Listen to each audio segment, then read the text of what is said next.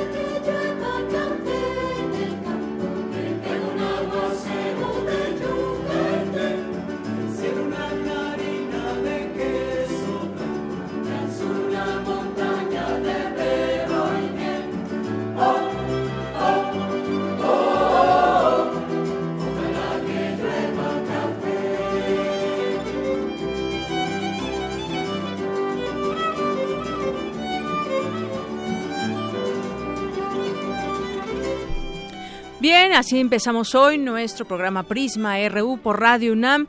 Esto que escuchamos es con el coro de la FESA Catlán, el disco se llama Mundo Pasajero y dirige eh, musicalmente Raúl Chagoyán. Y esta canción que escuchamos, quizás ustedes ya la conozcan, se llama Ojalá que llueva café.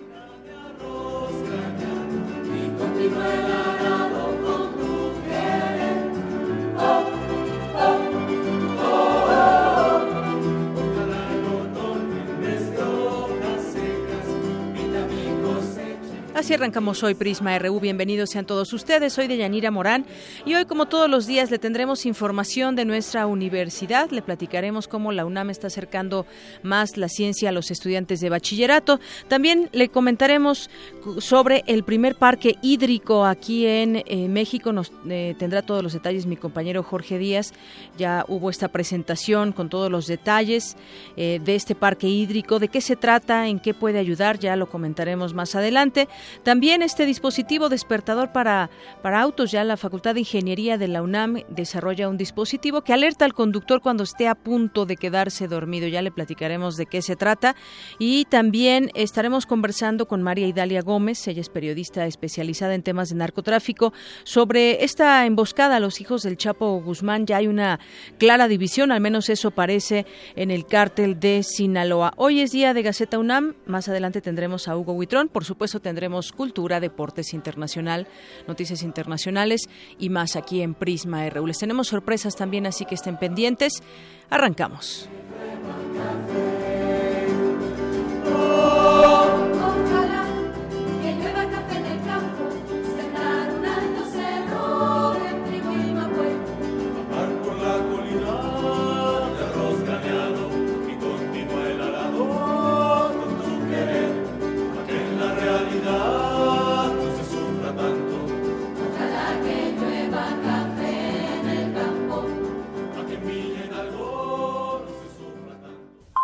Portada RU.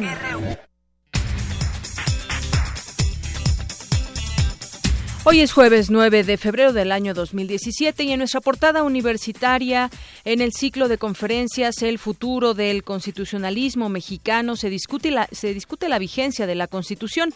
Mi compañero Antonio Quijano nos tiene un avance de la información. Adelante, Toño. ¿Qué tal, Deyanira? Buenas tardes a ti, al público de Prisma RU. Nuestra Carta Magna necesita adecuarse, pues por mucho tiempo fue letra muerta, afirmó Jorge Islas de la Facultad de Derecho de la UNAM. En unos momentos más información. Hoy se dio a conocer el proyecto del Parque Hídrico La Quebradora. Mi compañero Jorge Díaz estuvo presente y nos tiene un avance de esta información. Jorge. ¿Qué tal, Deyanira? Este día se anunció la construcción del Parque Hídrico de la Quebradora en Iztapalapa, un proyecto encabezado por la UNAM. Más adelante, todos los detalles. El primero de los cuatro eclipses de 2017 será penumbral de luna y será este 10 de febrero, mañana, informó el Instituto de Astronomía de la UNAM. En nuestra portada nacional de hoy, un juez federal otorgó una suspensión definitiva al exgobernador de Nuevo León, Rodrigo Medina, que impide su detención y privación de la libertad hasta que no se resuelva su juicio de amparo. Autoridades de este estado de Nuevo León detuvieron a Fernando Cano Martínez, considerado como uno de los principales operadores financieros del exgobernador de Tamaulipas, Tomás Yarrington. Los hijos de Joaquín El Chapo Guzmán, Jesús Alfredo e Iván Archibaldo acusaron en una carta que el sábado pasado resultaron heridos durante un atentado supuestamente organizado por Damaso López. En más información, más de 140 escuelas de Sinaloa suspendieron sus clases ayer miércoles 5, 8 de febrero, perdón, ante la ola de violencia registrada en este estado durante los últimos días. Pero pese a la alza delictiva en 2016 y el repunte de violencia en el arranque de este año, las ciudades con mayor incidencia iniciaron el 2017 con menos apoyos federales para la seguridad. Un juez federal condenó con 40 años de prisión a dos policías estatales de Coahuila por el delito de desaparición forzada, lo que se convierte en el primer caso de su tipo con el nuevo sistema de justicia penal. Ernesto Nemer, procurador federal del consumidor, informó que presentó 30 denuncias penales contra gasolineras por negarse a la verificación.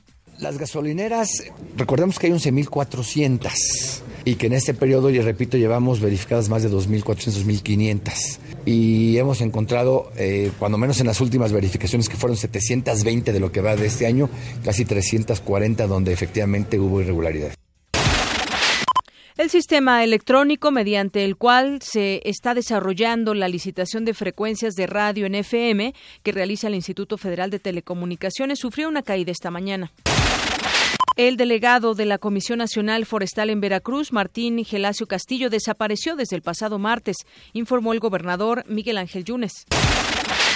Maestros de la Coordinadora Nacional de Trabajadores de la Educación marchan del Auditorio Nacional rumbo al Senado, donde entregarán miles de firmas junto con su propuesta ciudadana contra la reforma educativa. Nueve personas heridas dejó una explosión por acumulación de gas en una de las bodegas de la harinera Meximasa en la delegación Azcapotzalco. En economía y finanzas, en enero pasado, el índice de precios al consumidor aumentó 1.70%, la mayor tasa para un mismo mes del año desde el año 2000. Al respecto, Francisco Burques, senador panista, presentó una iniciativa para castigar penal y administrativamente a los integrantes de la Junta de Gobierno del Banco de México por incumplir su mandato de evitar la inflación. Guillermo García, presidente de la Comisión Reguladora de Energía, anunció que a partir del 30 de marzo en Sonora y Baja California, cada hora cambiarán los precios de las gasolinas. En cuanto esté liberado el precio, avisen a la Comisión Reguladora de Energía con 50 minutos de anticipación, con 60 minutos de anticipación el precio que van a aplicar en ese momento. Entonces simplemente nos van a avisar por el sistema electrónico y van a poder cambiar el precio cada, cada hora. El fabricante nipón de frenos Nishinbo anunció que descarta a México como destino para construir una nueva planta a raíz de la posible renegociación del Tratado de Libre Comercio de América del Norte. El gobierno de Jalisco manifestó su interés en recibir a la mano de obra de alto nivel que tiene una situación laboral incierta por la política migratoria de la administración de Donald Trump. Hoy en nuestra portada internacional, el presidente estadounidense Donald Trump firmó tres órdenes ejecutivas, entre ellas una destinada a combatir los cárteles de drogas transnacionales. La bancada latina del Partido Demócrata solicitó formalmente al liderazgo del Congreso de Estados Unidos invitar al presidente de México, Enrique Peña Nieto, a dar un discurso en el Capitolio. Un estadounidense de 14 años intentó piratear el sistema informático del aeropuerto belga de Saventem, horas después de los atentados perpetrados en Bruselas el 22 de marzo de 2016. Y tenemos más en la información internacional con Eric Morales. Eric, ¿qué tal? Buenas tardes. Buenas tardes, Deyanira. Hoy tendremos un reporte de la periodista mexicana Gabriela Sotomayor, que se encuentra en la sede de la ONU en Ginebra y nos hablará de las manifestaciones en Rumania y la alerta de hambruna en Yemen. Esta información más adelante. Gracias, Eric. Nos vamos, nos vamos ahora con un avance de la información cultural con Tamara Quiros. Tamara, buenas tardes. Deyanira, esta tarde nos acompañará el escritor José Luis Trueba para platicarnos de la novela de Miurgo, Un beso y el infierno. Además, el documental Memoria y Verdad se proyectará hoy a las 6.30 de la tarde en la sala Julio Bracho del Centro Cultural Universitario. Gracias y nos vamos a un avance de la información deportiva con Isaí Morales. ¿Qué tal, Isaí? ¿Qué tal, Deyanira? Muy buenas tardes. Hoy hablaremos con Michelle García, integrante del equipo de karate de la UNAM. Además, Rafa Márquez mandó ayer un mensaje contra la discriminación previo al partido frente a Islandia. Todos los detalles más adelante. Gracias, Isaí.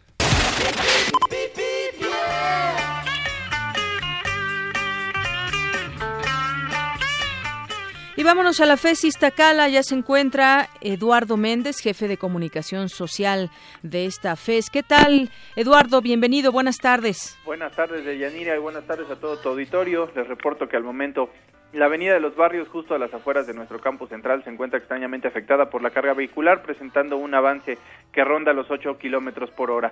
Le recordamos también que sobre la avenida María Colina hay dos tramos con obra pública, lo que altera la circulación sobre esta vía, que en este momento presenta una velocidad de avance de 14 kilómetros por hora aproximadamente. Y hoy el tráfico es generalizado de Yanira en la zona norte de la ciudad. La vía Gustavo Vaz Prada en este momento es la más lenta, circulando a 5 kilómetros por hora, al igual que a lo largo del anillo periférico, esto desde el tramo de Valle Dorado y hasta las torres de satélite. Este es el reporte hasta el momento, querida Yanira, y queremos aprovechar la oportunidad para invitar a todas las mujeres de tu auditorio a que se inscriban al curso taller Yo conmigo, yo sin mí, que dará inicio el día 22 de febrero aquí en la FES Iztacala y en el que las participantes reflexionarán sobre cómo y por qué interactúan con las personas a su alrededor, así como de la relación consigo mismas, identificando tanto las actitudes como los comportamientos que le permitan reparar y dimensionar sus propias experiencias. Para mayores informes pueden comunicarse a nuestra división de extensión universitaria al teléfono 56 23 13 39 o al correo educación continua arroba campus.iztacala.com.mx. Este es el reporte hasta el momento de Yanira. Buena tarde a todos y muchas gracias por el espacio. Gracias a ti, Eduardo. Buenas tardes.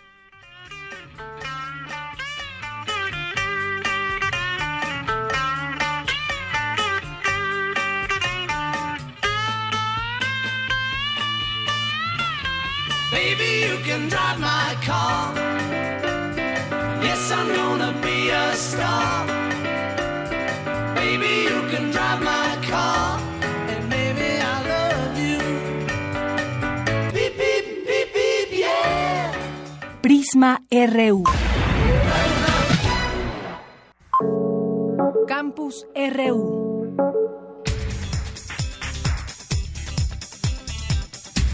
Bien, entramos a nuestro campus RU en este día jueves 9 de febrero y vamos a arrancar con mi compañero Jorge Díaz que nos tiene información del rector sobre esta marcha próxima que habrá el próximo domingo. Cuéntanos Jorge, buenas tardes. Buenas tardes, Deyanira. 77 organizaciones de la sociedad civil empresarios y universidades encabezadas por la UNAM marcharán este domingo 12 de febrero en dos contingentes que coincidirán en el emblemático Ángel de la Independencia, una marcha pacífica, pero sí enérgica contra las prácticas xenofóbicas del presidente de Estados Unidos, dijo el rector de la UNAM, aunque aclaró que no pretende, no se pretende denostar al pueblo norteamericano yo quisiera también agregar algo y decir qué, qué es lo que no es esta marcha. Eh, mire, esta no es una marcha en contra del pueblo norteamericano, no es una marcha en, en contra del pueblo norteamericano, nos debe quedar claro. El pueblo norteamericano es un pueblo al que respetamos y en muchos sentidos admiramos. Y hay que decir que este, esta nación tiene los brazos abiertos para negociar con ellos, para recibirlos con hospitalidad y para que puedan gozar de nuestra cultura. También de alguna forma esta marcha debe aprovecharse para decirle gracias aquellas decenas de millones de norteamericanos que se han opuesto a las políticas xenofóbicas del presidente norteamericano. Y creo que también a ellos les debemos este reconocimiento que en forma unida debemos hacer. Serán dos contingentes, uno que partirá del hemiciclo a Juárez y el otro del Auditorio Nacional, y ambos concluirán en el Ángel de la Independencia, donde a las 14 horas, dos de la tarde, se entonará el himno nacional. María Amparo, María Amparo Casar, de Mexicanos contra la Corrupción, aclaró que quien quiera puede acudir al evento porque es momento de actuar y no solo de quejarse. Reconozcamos nuestra responsabilidad y hagamos algo al respecto. unámonos en favor de los siguientes puntos. Primero, defender a México y a los mexicanos ante las amenazas del gobierno del señor Trump. Segundo, anteponer los intereses de los mexicanos y las mexicanas en toda negociación con el gobierno norteamericano. Tercero, requerir que el Gobierno de México informe de manera permanente sobre las negociaciones con los Estados Unidos de Norteamérica. En su momento, Ana Laura Errejón, de Mexicanos Unidos, señaló que el próximo domingo el presidente de Estados Unidos verá cómo nuestra sociedad está fuerte y unida. Hoy, día en lo que se necesitan puentes, no muros, que le llegue bien claro el mensaje al señor Trump. Y el día de la marcha, ya va a ver cómo vibra México con los mexicanos unidos. Yanira, el reporte de esta conferencia de prensa que se llevó a cabo en la Casa del Lago y donde participó, por supuesto, el rector de la UNAM, el doctor Enrique Graue. Mi reporte. Muy bien, pues muchas gracias, Jorge, por la información. Gracias a ti. Buenas tardes. Y bueno, continuamos con más cosas eh, de nuestra universidad. La UNAM está acercando aún más la ciencia a los estudiantes de bachillerato. Es mi compañera Cindy Pérez que nos tiene esta información. Cindy. Buenas tardes, de Yanira y Auditorio de Prisma RU. La Dirección General de Divulgación de la Ciencia de la UNAM lleva a los jóvenes de la Escuela Nacional Preparatoria número 2 una serie de talleres, charlas y conferencias con distintos académicos de los museos Universum, de la Luz, así como de institutos y facultades. En entrevista con Radio UNAM, el subdirector de producción de la Dirección General de Divulgación de la Ciencia, José Luis Vázquez, dijo que una gira con ciencia es un proyecto que lleva la ciencia a los planteles de bachillerato de la UNAM tratamos de invadir al plantel durante dos o hasta cuatro semanas. Llevamos teatro, le llevamos cine, acercarles todas estas temáticas, abordarlas de distintas maneras y los chicos la reciben muy bien. Hemos tenido experiencias, hemos tenido casos de chavos que terminando las actividades o terminando la jornada de gira conciencia nos dicen, gracias a Gira Conciencia, yo ya sé que voy a estudiar en esta ocasión, ya sé que quiero ser biólogo, ya sé que quiero ser físico. Gracias a la charla que me trajo la Facultad de Medicina, sé que tengo problemas con el, eh, con el tabaco, por ejemplo. De acuerdo con José Luis Vázquez, en el programa Una Gira Conciencia terminan involucrándose alumnos y profesores. La información que llevamos no solamente transita para generar eh, científicos, sino también transita para darte a conocer de que la ciencia que está en tu vida eh, puede ser parte de que tengas una vida mejor, más saludable, más, más digna, ¿no? Tenemos un taller que se llama Entrevista Pública, que ha sido muy, muy exitosa en casi todos los planteles. En esta ocasión, el jueves 16, la entrevista pública va a ser para el doctor Carlos Gershenson, de Investigaciones en Matemáticas Aplicadas y en Sistemas. Él es el que generó estas dinámicas en el metro de entrada y salida a los trenes. Vamos a, a tener un taller de biodiversidad con joyería que nos da diseño industrial. De Yanira te comento que luego de terminar las actividades en la preparatoria número 2 el próximo 17 de febrero, una gira conciencia continuará su recorrido y su siguiente parada es la preparatoria número 7. Hasta aquí el deporte. Muy buenas tardes. Gracias, Cindy. Buenas tardes. Pues ahí está, acercando la ciencia a estudiantes de bachillerato. Y en otra información, si ustedes de los que se está, eh, se ha, eh, le ha pasado que se queda dormido, bueno, está a punto de quedarse dormido cuando va manejando, bueno, pues ya la Facultad de Ingeniería de la UNAM está desarrollando un dispositivo portátil que alerte justamente al conductor cuando esté a punto de quedarse dormido, lo cual, pues, como sabemos, puede provocar eh, fuertes accidentes. Es mi compañera Cristina Godínez quien nos tiene esta información. Buenas tardes, Deyanira. En la Ciudad de México se registran más de 1.092 muertos por accidentes de tránsito, de los que el 40% corresponde a automovilistas que se quedaron dormidos mientras manejaban.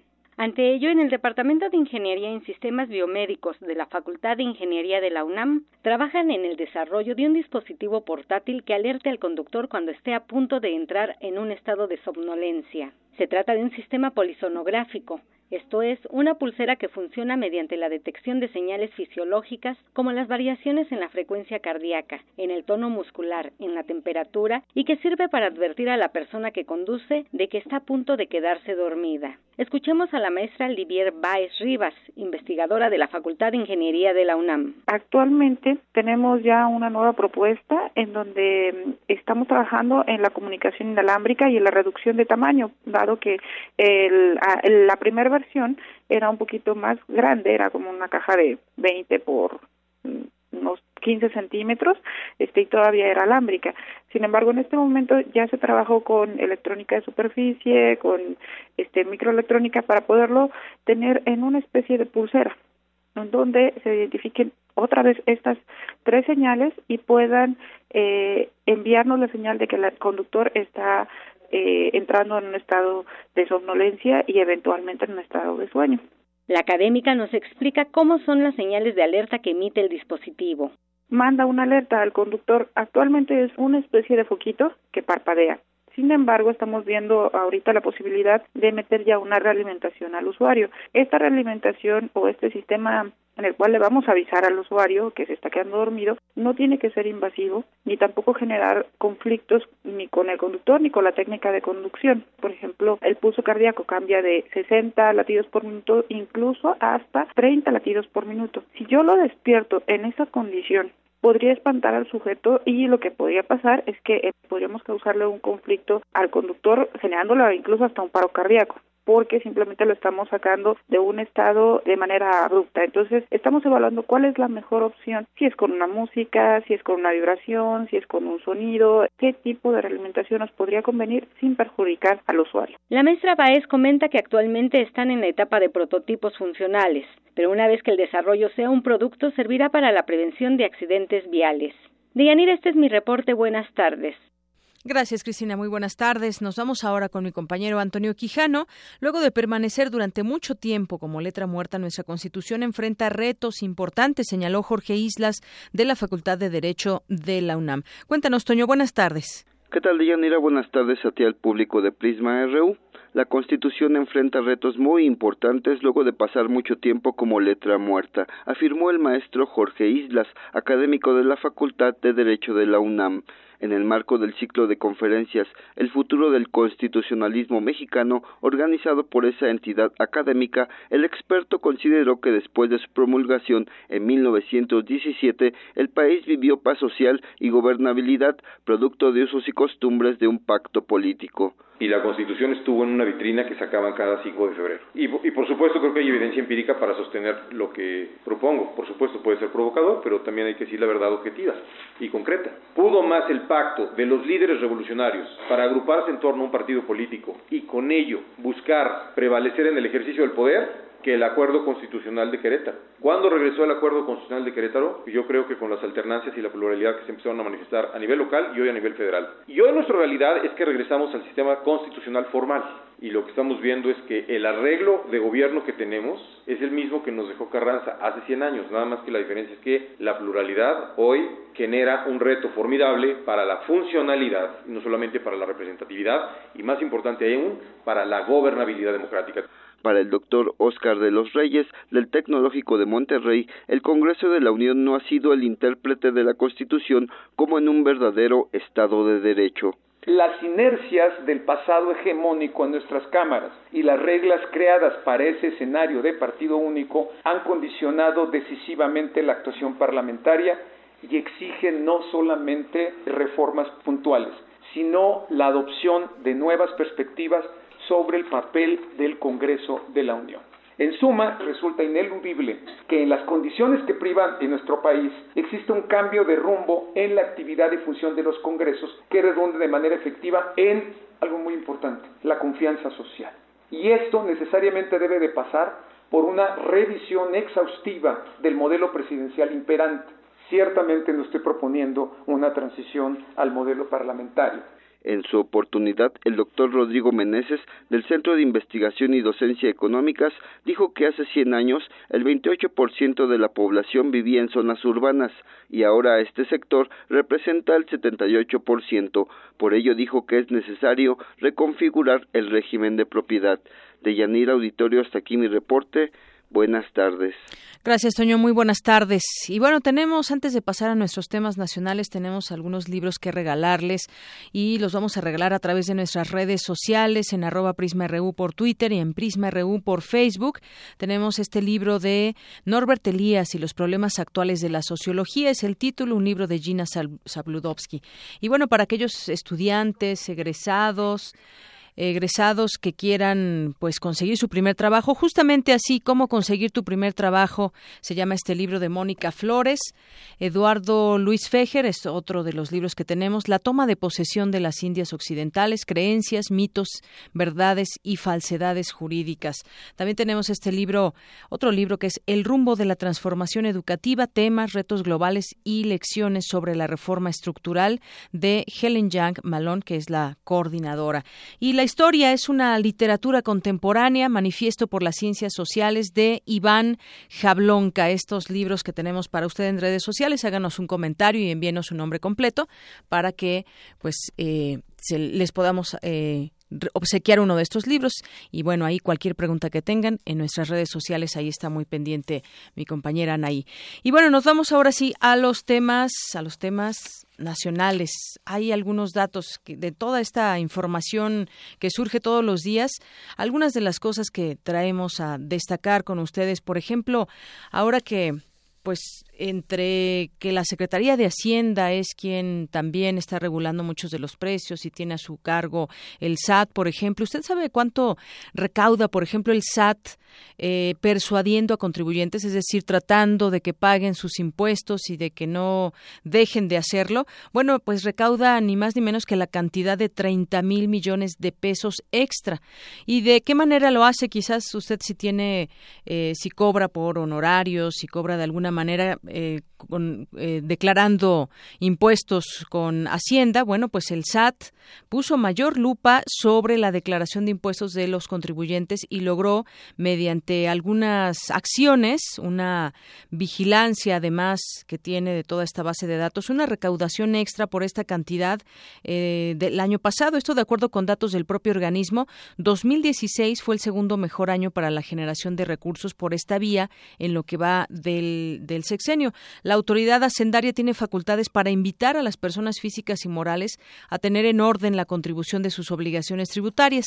De hallar inconsistencias, el SAT envía cartas, correos electrónicos, telemensajes, mensajes eh, al teléfono celular u otro tipo de requerimientos para que los contribuyentes se regularicen. Reveló que con el programa de vigilancia del cumplimiento se obtuvieron 21.735 millones de pesos en 2016.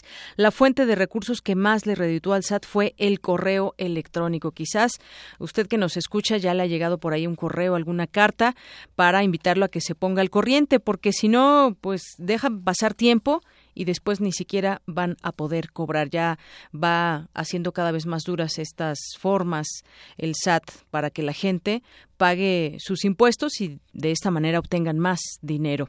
Por otra parte, académicos del CIDE, del Centro de Investigación y Docencia Económicas, entregaron a la Cámara de Diputados la base de datos que da cuenta de la letalidad de las Fuerzas Armadas en los operativos contra el crimen organizado o contra el crimen y exigieron que esa información sea utilizada en el análisis de la Ley de Seguridad Interior que se analiza justamente en la Cámara de Diputados. ¿Qué quiere decir esto? Muchas veces en estos operativos van eh, en los militares y muchas veces pues dejan a su paso también muerte más allá de eh, tratar de revertir estos índices de criminalidad y de índices de violencia en los estados.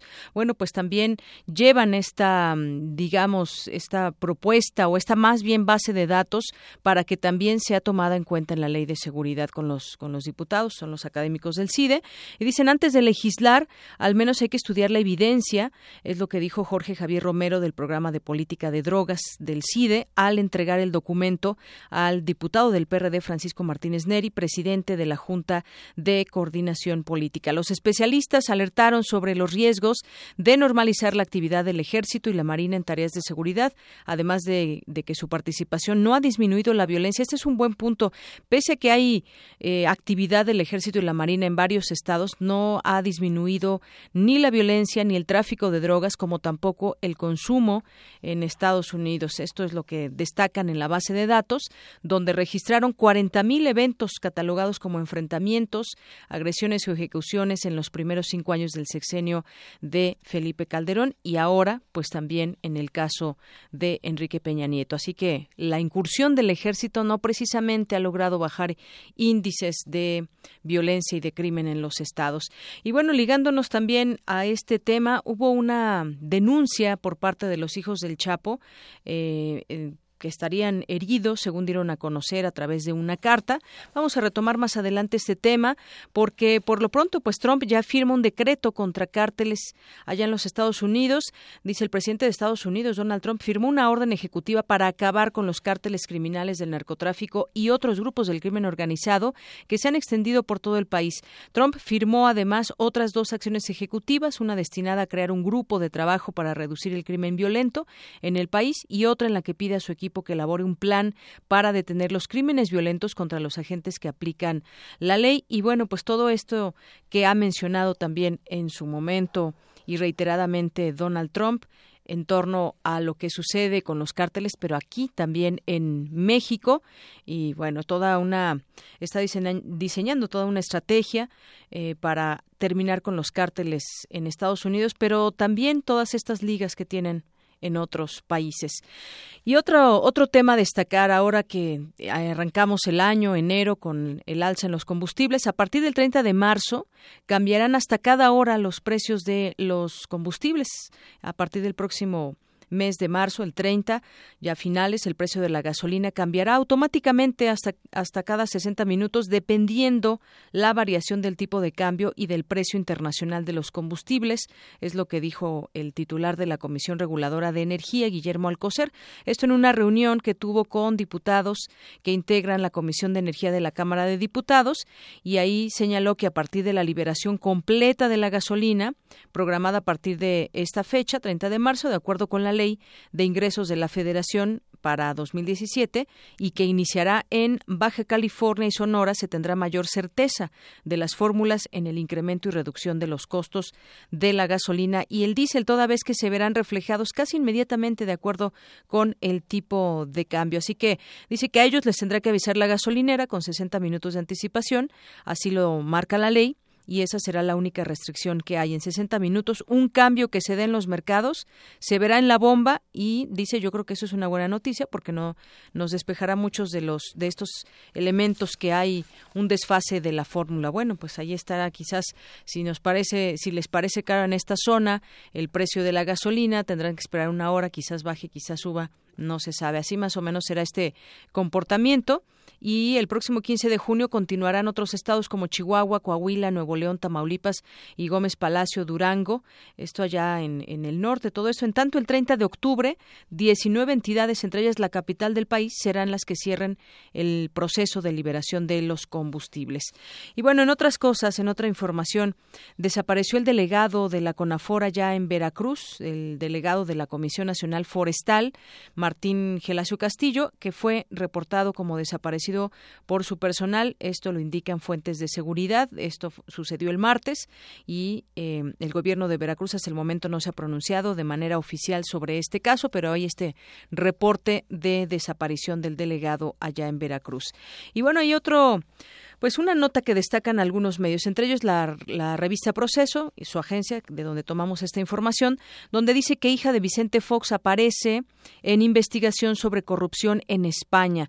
Esta nota dice que la Policía Nacional Española investigó supuestos pagos ilegales de Jordi Pujol Ferrusola, primogénito del expresidente de la Generalitat de Cataluña, Jordi Pujol Soleil, a Ana Cristina Fox de la Concha, hija de Vicente Fox, el presidente mexicano de 2000 a 2006, eh, por supuesto alquiler de un inmueble en la Ciudad de México. Y dice que según una investigación que es muy amplia y que se contiene en un informe, eh, la Brigada de Blanqueo de Capitales y Anticorrupción de la Unidad de Delincuencia Económica y Fiscal a la que esta agencia de proceso tuvo acceso, se da la coincidencia de que, que en el sexenio de Fox a Pujol le fueron otorgadas licencias de apuestas por la Secretaría de Gobernación. La investigación española, en poder del juez de la Audiencia Nacional, eh, pone al descubierto los supuestos pagos desde, y, desde una empresa, la Sociedad de Pujol Ferrusola, y su esposa a la persona que identifican como la hija de Fox. Son alrededor de 45 mil euros por el supuesto arrendamiento de un inmueble en la Ciudad de México, cuya dirección no se identifica, pero se habla de que cuando venía a México se hospedaba en un hotel. Entonces estaría muy extraña esta situación de que se le depositaran en total más de 45 mil euros y sospechan de que se trate de un presunto soborno debido a que sus visitas a México se tiene acreditado, como le comento, que se hospedaba en hoteles. Y bueno, de aquí nos vamos con mi compañero Abraham Menchaca. Pese a las amenazas de Donald Trump, empresas norteamericanas se mantienen firmes en sus intenciones de invertir en nuestro país. Cuéntanos, Abraham, buenas tardes. Así es, Deyanira, buenas tardes.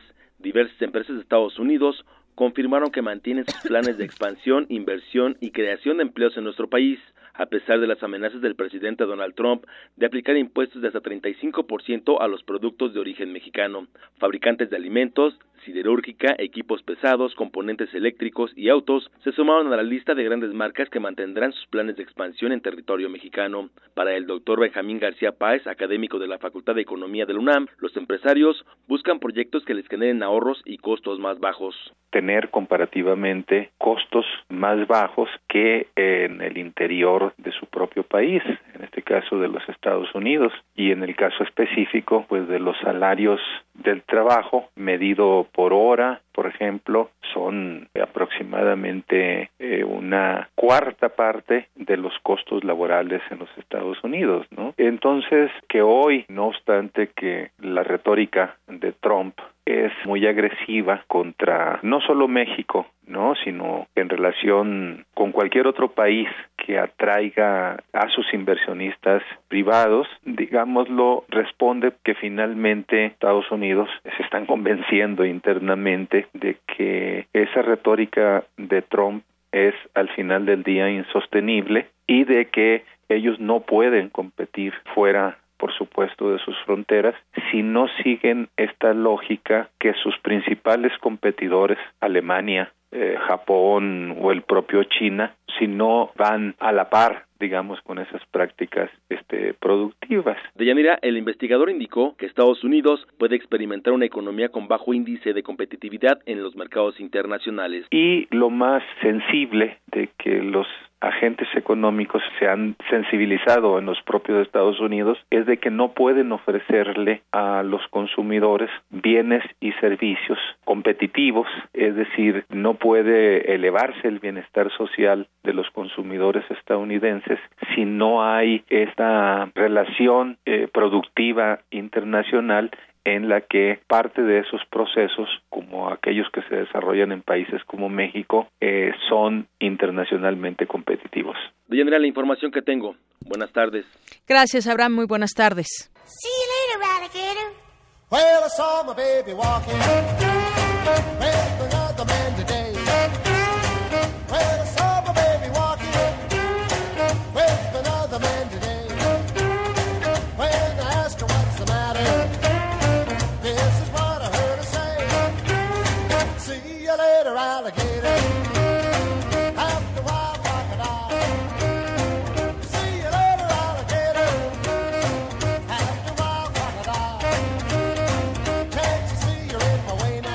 Bien, esto es See You Later Alligator con Bill Haley, que murió un día como hoy, 9 de febrero del año 1981.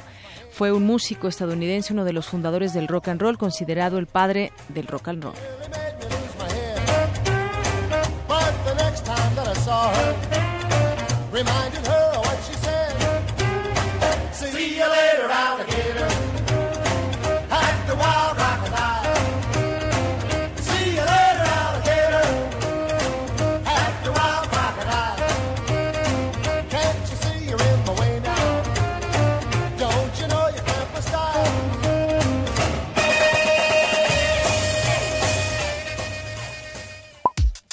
Para nosotros, tu opinión es muy importante. Síguenos en Facebook como Prisma RU.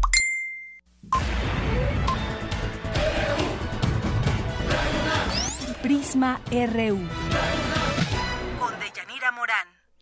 Bien, continuamos. Si hay una encuesta que publica hoy el diario El Economista, en estas encuestas que han traído ya en, sus portadas o en interiores algunos, algunos medios nacionales, bueno, hoy El Economista publica una, una encuesta donde dice que López Obrador va arriba en los escenarios electorales. Esta nota de Leopoldo Hernández dice que si en la boleta electoral aparecieran como candidatos Margarita Zavala, Miguel Ángel Osorio Chong, Miguel Ángel Mancera, Andrés Manuel López Obrador y Jaime Rodríguez el Bronco, de manera independiente, porque los eh, otros pertenecen a algún partido, sería el tabasqueño el que sacaría la ventaja. Al menos esto es lo que revela la gran encuesta electoral así le llaman las preferencias y los escenarios para 2018 que elabora este diario El Economista. Andrés Manuel López Obrador y Margarita Zavala siguen disputándose las mayores preferencias, aunque por primera vez el candidato de Morena, el que toma es el que toma la delantera, detalló esta casa encuestadora. En los em, en los escenarios sí se sustituye a Zavala por Ricardo Anaya y Rafael Moreno Valle, aunque con ambos como candidatos disminuye la preferencia por el PAN, se conserva el segundo lugar que el PRI en tercero, al reemplazar Osorio Chong por el Erubiel Ávila en el PRI. Este último también queda en la tercera posición y baja en las preferencias. Teniendo el PRI a Luis Videgaray como candidato, no logra salir del tercer lugar por debajo de sus contrincantes del PAN, Margarita Zavala y de Morena López Obrador. Así que bueno, pues ahí van, ahí van las encuestas que han presentado eh, algunos diarios y en donde le han dado la ventaja a López Obrador. Y bueno, quien ha alzado la mano también en este sentido, que tendrá que haber encuestas y tendrá que haber una medición ahí cómo están las cosas en la Ciudad de México, que va a ser un momento álgido, ya verán cuando llegue, pues los candidatos que se vayan a destapar por parte de cada uno de los partidos y sobre todo pues en el PRD, a ver quién queda como candidato, será interesante conocerlo. Bueno, quien ya alzó la mano, no del PRD, pero de Morena, porque antes estaba en el PRD, es Martí Batres, que es el presidente de Morena aquí en la Ciudad de México. Eh, alza la mano para buscar la candidatura de su partido a la jefatura de gobierno capitalino en 2018. Tuvo una entrevista con el diario El Universal y el experredista afirmó que va a participar en la encuesta y como están las cosas y el gran posicionamiento que tiene Morena, dijo, si gano la encuesta, seré el próximo jefe de gobierno. O sea, ya da por hecho que, que va a ganar Morena. Y bueno, manifestó su respeto a quienes ya han expresado su interés, como son Claudia Sheinbaum, delegada en Tlalpan, quien aseguró que si la encuesta le favorece, aceptará la candidatura. El otro es el titular de Cuauhtémoc, de la delegación Cuauhtémoc, Ricardo Monreal. Y bueno, pues lo que dijo Martí Batres es que lo primordial es llegar a la presidencia de la República con López Obrador y en conjunto ganar el gobierno de la Ciudad de México para Morena sobre los planes eh, también de Morena en la capital. Dijo que uno de sus retos es ampliar su horizonte, por lo que buscarán estrechar relación con las clases medias y los empresarios, así como reforzar los vínculos con la sociedad civil. Calificó como exitoso el nacimiento de Morena en la ciudad y atribuyó que uno de los principales factores es la simpatía que hay por López Obrador y revela que cada vez más perredistas capitalinos de base y dirigentes se están sumando al proyecto para el 2018. Parte de lo que dice en entrevista Martí Batres con el Universal.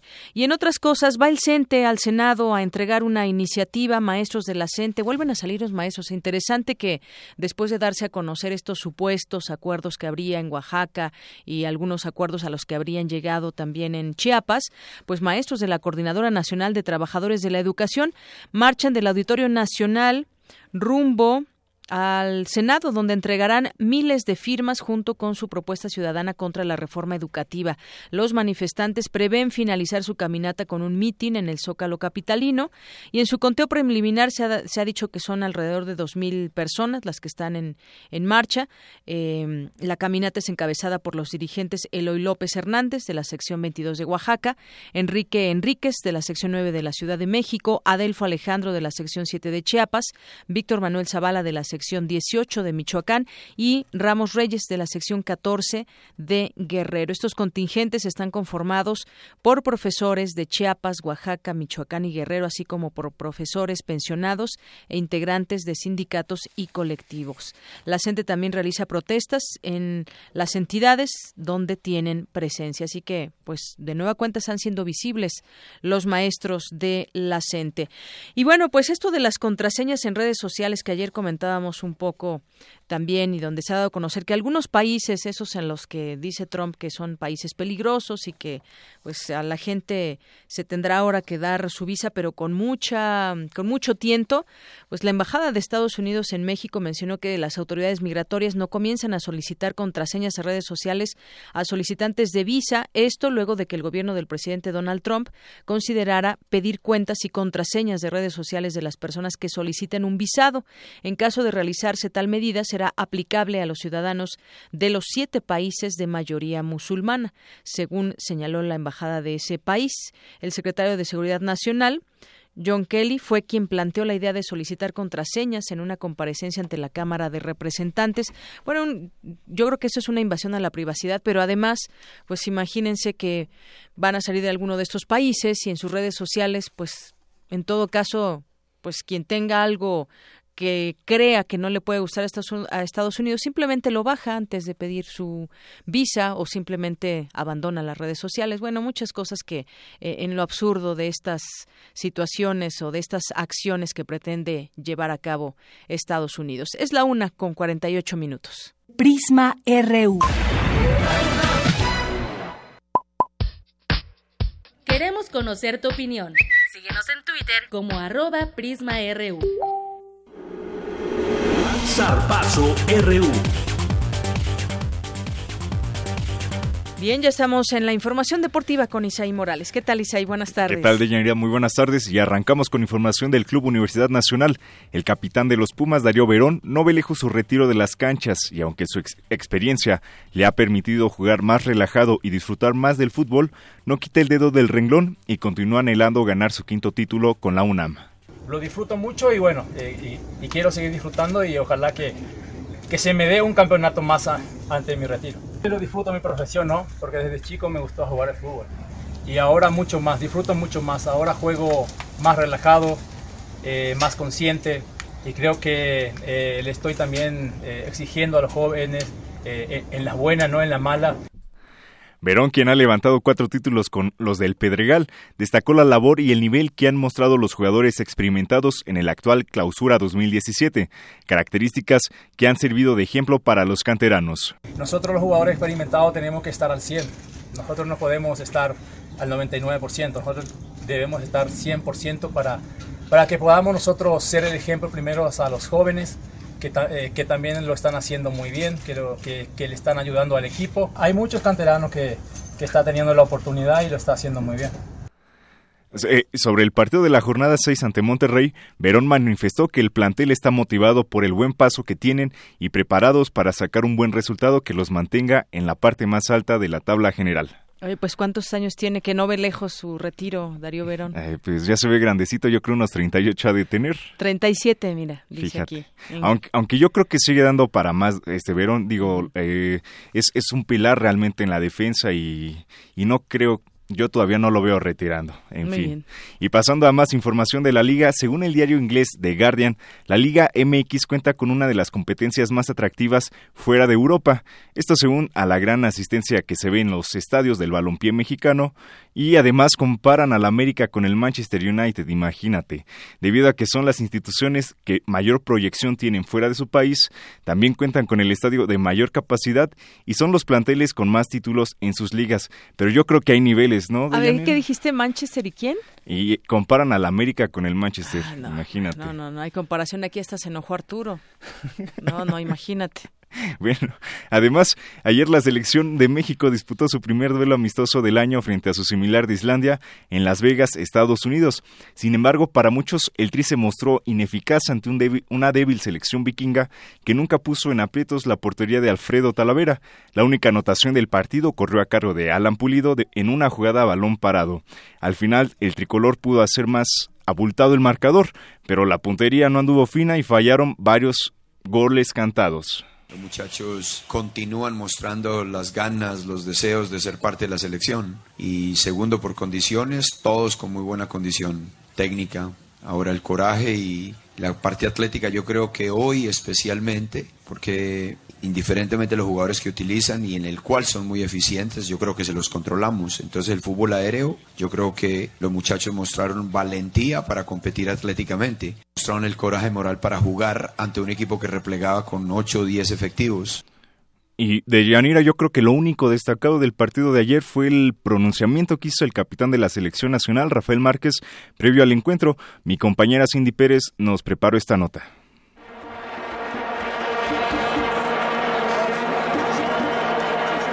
Ante las constantes amenazas del presidente estadounidense Donald Trump sobre deportaciones masivas de migrantes indocumentados y la construcción del muro fronterizo, la selección nacional se pronunció contra el racismo y la discriminación. El capitán tricolor Rafael Márquez rompió el protocolo y tomó el micrófono antes del juego contra su similar de Islandia en Las Vegas, Estados Unidos. Junto con mis compañeros de la Selección Nacional de México, nos declaramos en contra de cualquier forma de discriminación, homofobia, sexismo o racismo. Pedimos que ustedes, la afición, se unan con nosotros para mostrar los valores verdaderos del fútbol. Inclusión, diversidad, igualdad y respeto a todos. Dentro y fuera de la cancha, únete. Contigo somos más. Pero el llamado de Márquez contra la discriminación rápidamente encontró un desafortunado contrapeso. La afición que acudió al estadio para mostrar más unidad ante las amenazas de Trump y apoyar al equipo nacional no tardó en lanzar el popular grito en cada despeje del portero islandés y considerado por algunos como una expresión homofóbica. Esta no la primera vez que el veterano de cuatro mundiales se pronuncia sobre la coyuntura política nacional. A través de su cuenta de Twitter, Márquez escribió, no hay muro capaz de detenernos si creemos en nosotros mismos. Esto luego de los insistentes comentarios del presidente estadounidense de construir un muro en la frontera. De Yanira y haciendo memoria, el pasado 11 de noviembre, días después del triunfo de Trump como presidente, México enfrentó a Estados Unidos en el primer partido del hexagonal final de la CONCACAF. En ese encuentro, los jugadores de ambas selecciones se tomaron la foto oficial juntos. Ahora sí que, bueno, demuestra la solidaridad en el fútbol también internacional. Muy bien. Me de Yanira, hasta aquí la información. Gracias, Isaí. Hasta el rato. Buenas tardes. Arte y cultura.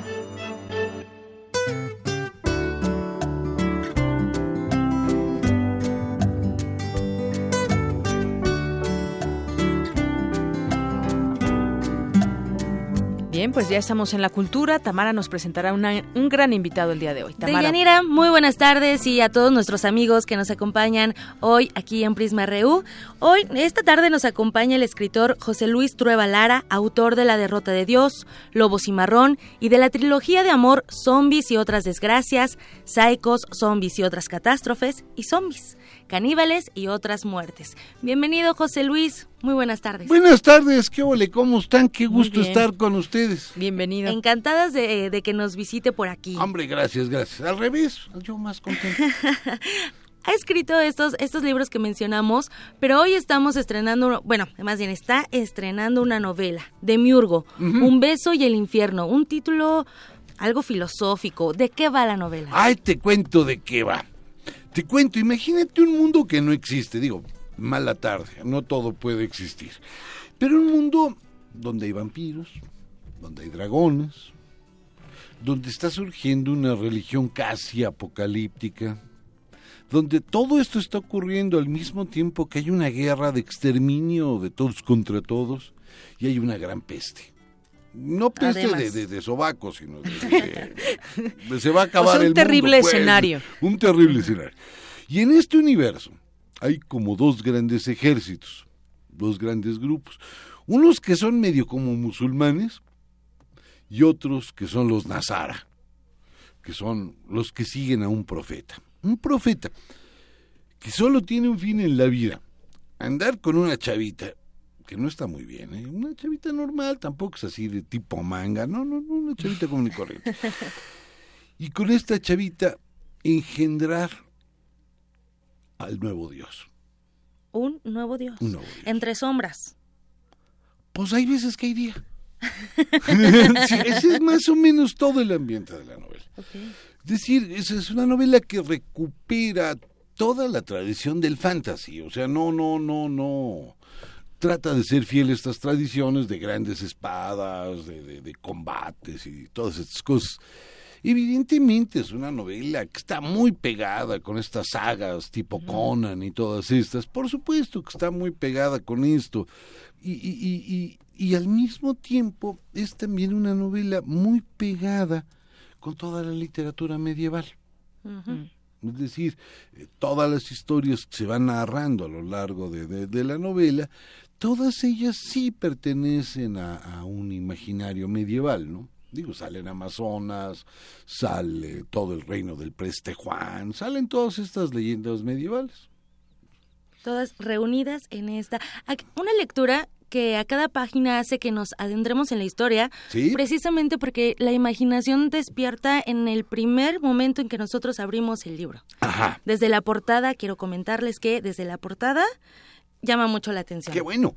Pues la primera línea llama la atención, yo creo también. Imagínense que llevan ustedes no sé cuántos días, porque ahí llevan varios, varias semanas sitiados por un ejército en una ciudad.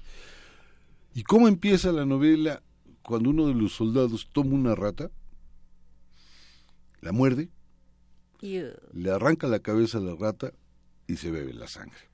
caray. Eso quiere decir que ya hay hambre. Ya Ah, no hay caballos, hambre. ya se los comieron Y, y- y afuera están los malos. y que es una parte de sobrevivencia. Sí. O sea, Así empieza. Tú decías como ese es más o menos el arranque. Y, sigue para arriba, ¿no? O sea, no, no le bajamos dos rayitas al revés. El chiste es irle poniendo cada vez más arriba el palito para que vaya. para que nos vayamos fuerza. Sí, adentrando sí, más. sí, sí. ¿A quién, José Luis, a quién le- les, les podríamos recomendar esta lectura? Mm, Yo ¿Para- lo pensaste? Recomendaría la lectura como a tres tipos de personas. Primera, a la persona que le gusten todas las historias de aventuras, le viene. Le viene muy, muy, muy, muy fácilmente.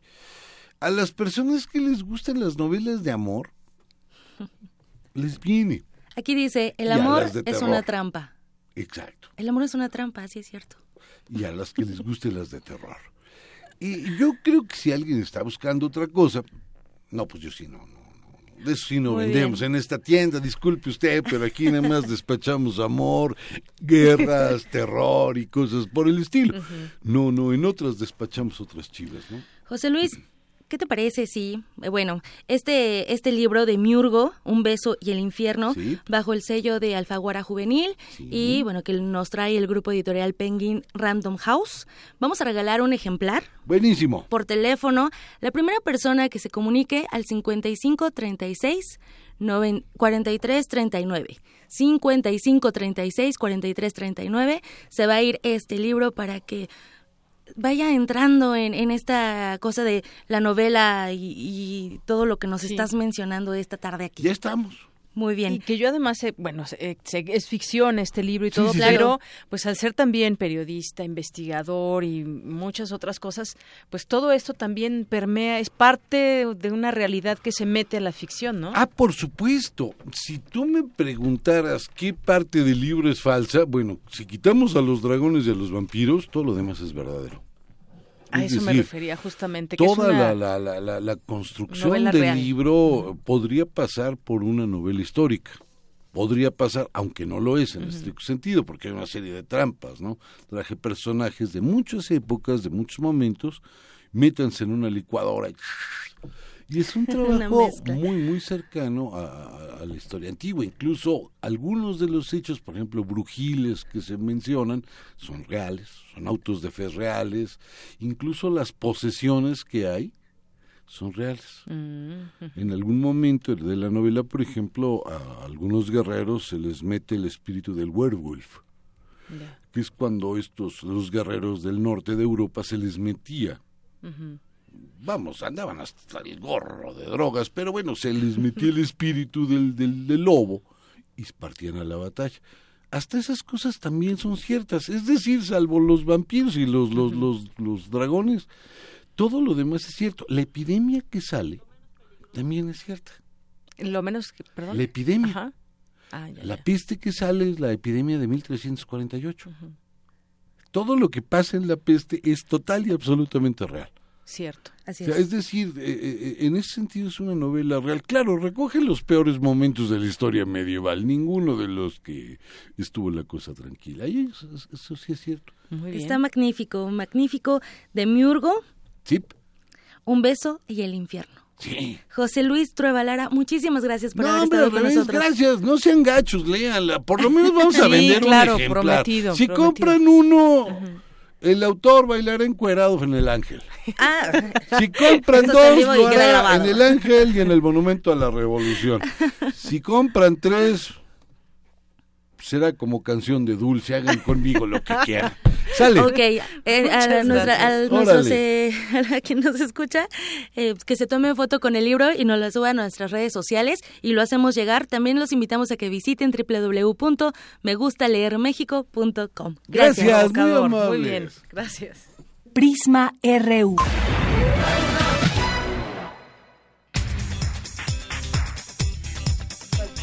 Vámonos ahora a un resumen de la primera hora de Prisma RU con Ruth Salazar. Ruth, buenas tardes, adelante. Gracias, Deyanira. Buenas tardes a ti y a nuestro auditorio. Este es el resumen. La Junta de Gobierno del Banco de México decidió incrementar la tasa de referencia en 50 puntos base para quedar en 6.25%, su mayor nivel desde abril de 2009, desde el 5.75% en que se encontraba el pasado 15 de diciembre. Quédense con nosotros. En la segunda hora de Prisma RU hablaremos con María Idalia Gómez, periodista especializada en temas de narcotráfico, sobre el supuesto enfrentamiento entre líderes del, entre líderes del cártel de Sinaloa y el aumento de la violencia en esta región del país. Hasta aquí el resumen de Yanira. Buenas tardes. Gracias, Ruth. Muy buenas tardes. Vamos a una pausa. Regresamos con más información. Esto es Prisma RU por Radio UNAM. Queremos conocer tu opinión. Síguenos en Twitter como arroba PrismaRU. Prisma RU. Un programa con visión universitaria para el mundo. Permanece en tu asiento, porque esta es Tercera Llamada. Gran final del Festival Internacional de Teatro Universitario. Vigésimo cuarta edición. Del 11 al 19 de febrero en diversos recintos del Centro Cultural Universitario. Países invitados: Argentina, Brasil, Canadá, Estados Unidos y Francia. Habrá talleres y conferencias. La entrada es libre. Más información en www.teatro.unam.mx. Invita a la Coordinación de Difusión Cultural. El Tribunal Electoral del Distrito Federal te garantiza, entre otros derechos, Votar y ser votado. Asociarme libre e individualmente. Ejercer mi participación como ciudadano. Para ello, el TEDF resuelve las controversias que plantean ciudadanos, candidatos independientes, partidos y asociaciones políticas, entre otros. Como ves, es una función que el TEDF realiza de manera permanente y para todos. Tribunal Electoral del Distrito Federal por la defensa de tus derechos político-electorales. Un joven ha sido víctima de los bellos ojos de una hermosa gitana, cuyo amor le llevó a la decadencia. Dicen que el amor mata, pero no. La pasión, los celos y el olvido, eso sí matan. La Flor de España. Una obra de Cuarto Menguante Teatro. Dirección Aurora Gómez. Todos los martes de febrero, 20 horas, Sala Julián Carrillo de Radio UNAM. La entrada es libre. Te esperamos. El Museo Nacional de Antropología abre sus puertas a la exposición Caminos de Luz, Universos Huicholes, que muestra la compleja cosmovisión del pueblo Virraritari, conocido como Huichol, que habita en el occidente de México, en los estados de Jalisco, Nayarit, Durango y Zacatecas. En la exhibición se identifican nueve símbolos, trece deidades y diez episodios míticos fundacionales de esta etnia. El Museo Nacional de Antropología se ubica en Avenida Paseo de la Reforma y Calzada Gandhi, en el bosque de Chapultepec. Cierra los ojos. Deja que el mar Báltico te lleve al encuentro de Aki Kaurismaki. En febrero, Cineclub Radio Cinema trae para ti Sombras en el Paraíso, Ariel, Contraté un asesino a sueldo y La vida bohemia. Miércoles de febrero a las 18 horas. Adolfo Prieto 133, Colonia del Valle. Ven y conoce la lente de este cineasta finlandés.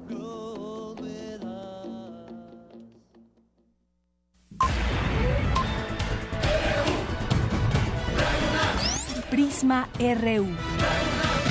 Con Deyanira Morán. Para nosotros, tu opinión es muy importante. Síguenos en Facebook como Prisma RU. Bien, pues es momento de mandar saludos a quienes nos siguen a través de redes sociales, a José Luis Sánchez, a Gala Núñez, a Francisco Flores, Vania Lisset Tapia, a Gaby Leiva, a Andrea González, Juan Carlos Flores.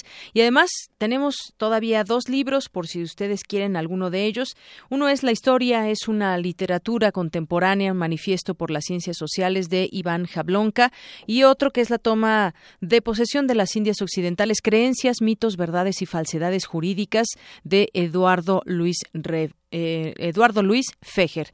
Y también lo pueden hacer por Twitter o por Facebook, que acaban de escuchar cuáles son nuestras redes sociales. Solamente estos, estos dos por Facebook me, me indican, así que escríbanos algún comentario y además si quieren este libro, pues hagan alguno de estos libros, nos lo hacen saber y listo.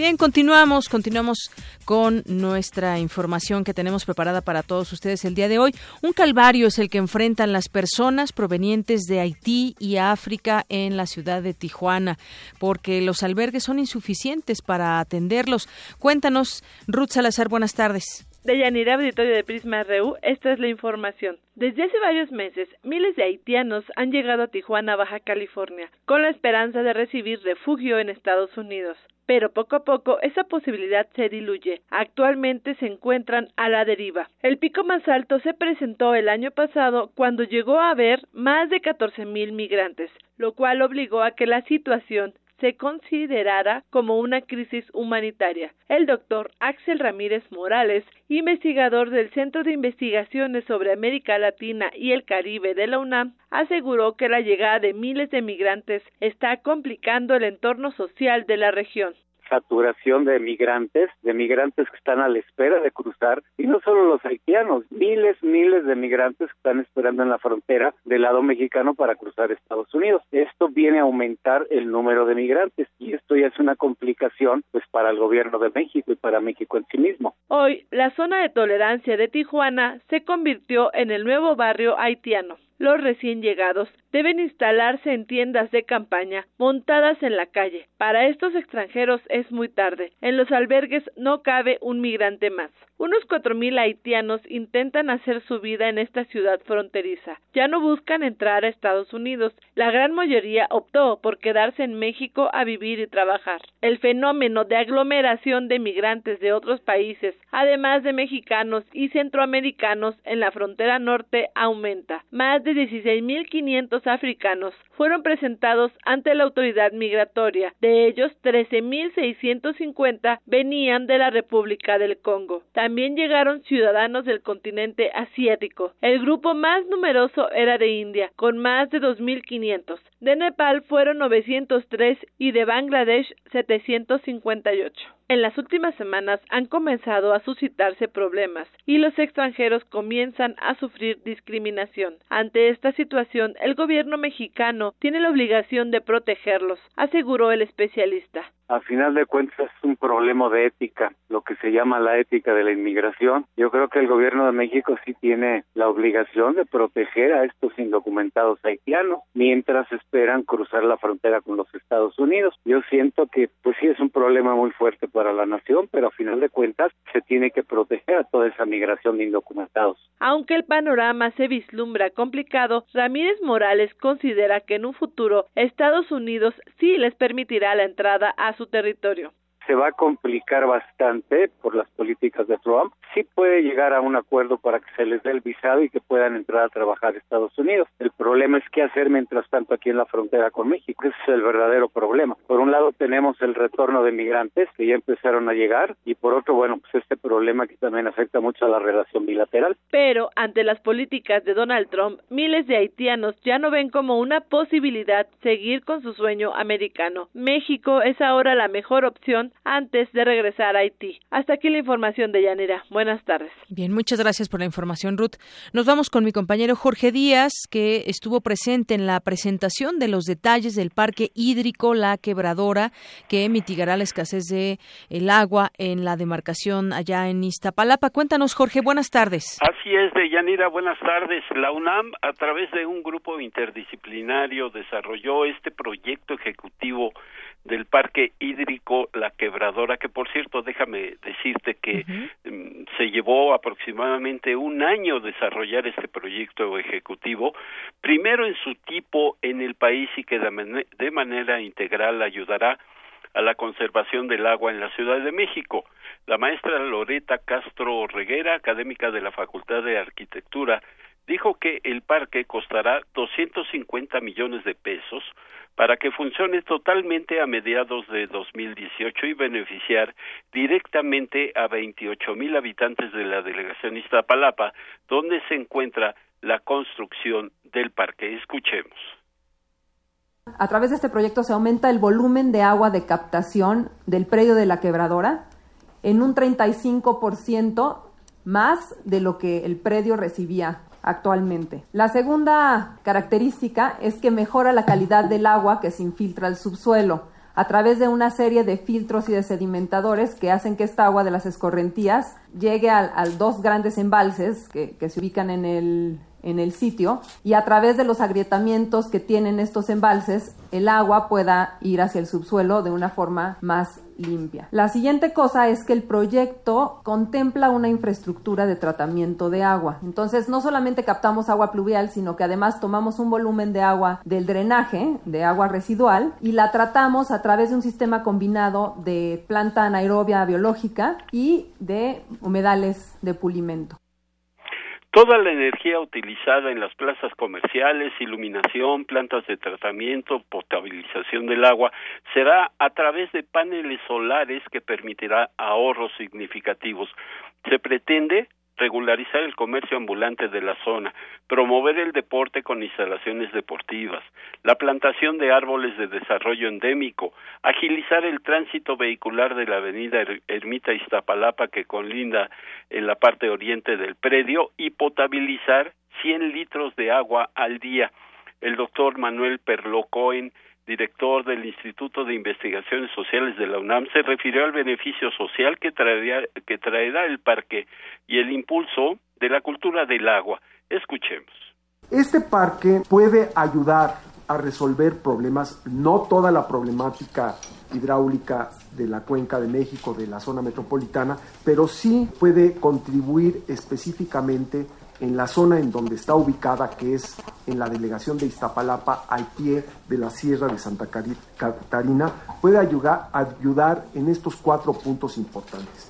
Puede aminorar las inundaciones de la zona. Ustedes saben que Iztapalapa padece las inundaciones más graves probablemente de la Ciudad de México. Bueno, pues este parque está diseñado para recibir agua de toda una zona de la Sierra de Santa Catarina que normalmente iría a parar a la avenida Ermita Iztapalapa y a zonas cercanas eh, donde constantemente vemos inundaciones. Puede ayudar, y, y lo hará cuando empiece a funcionar, a mejorar la calidad del agua que se infiltra al subsuelo.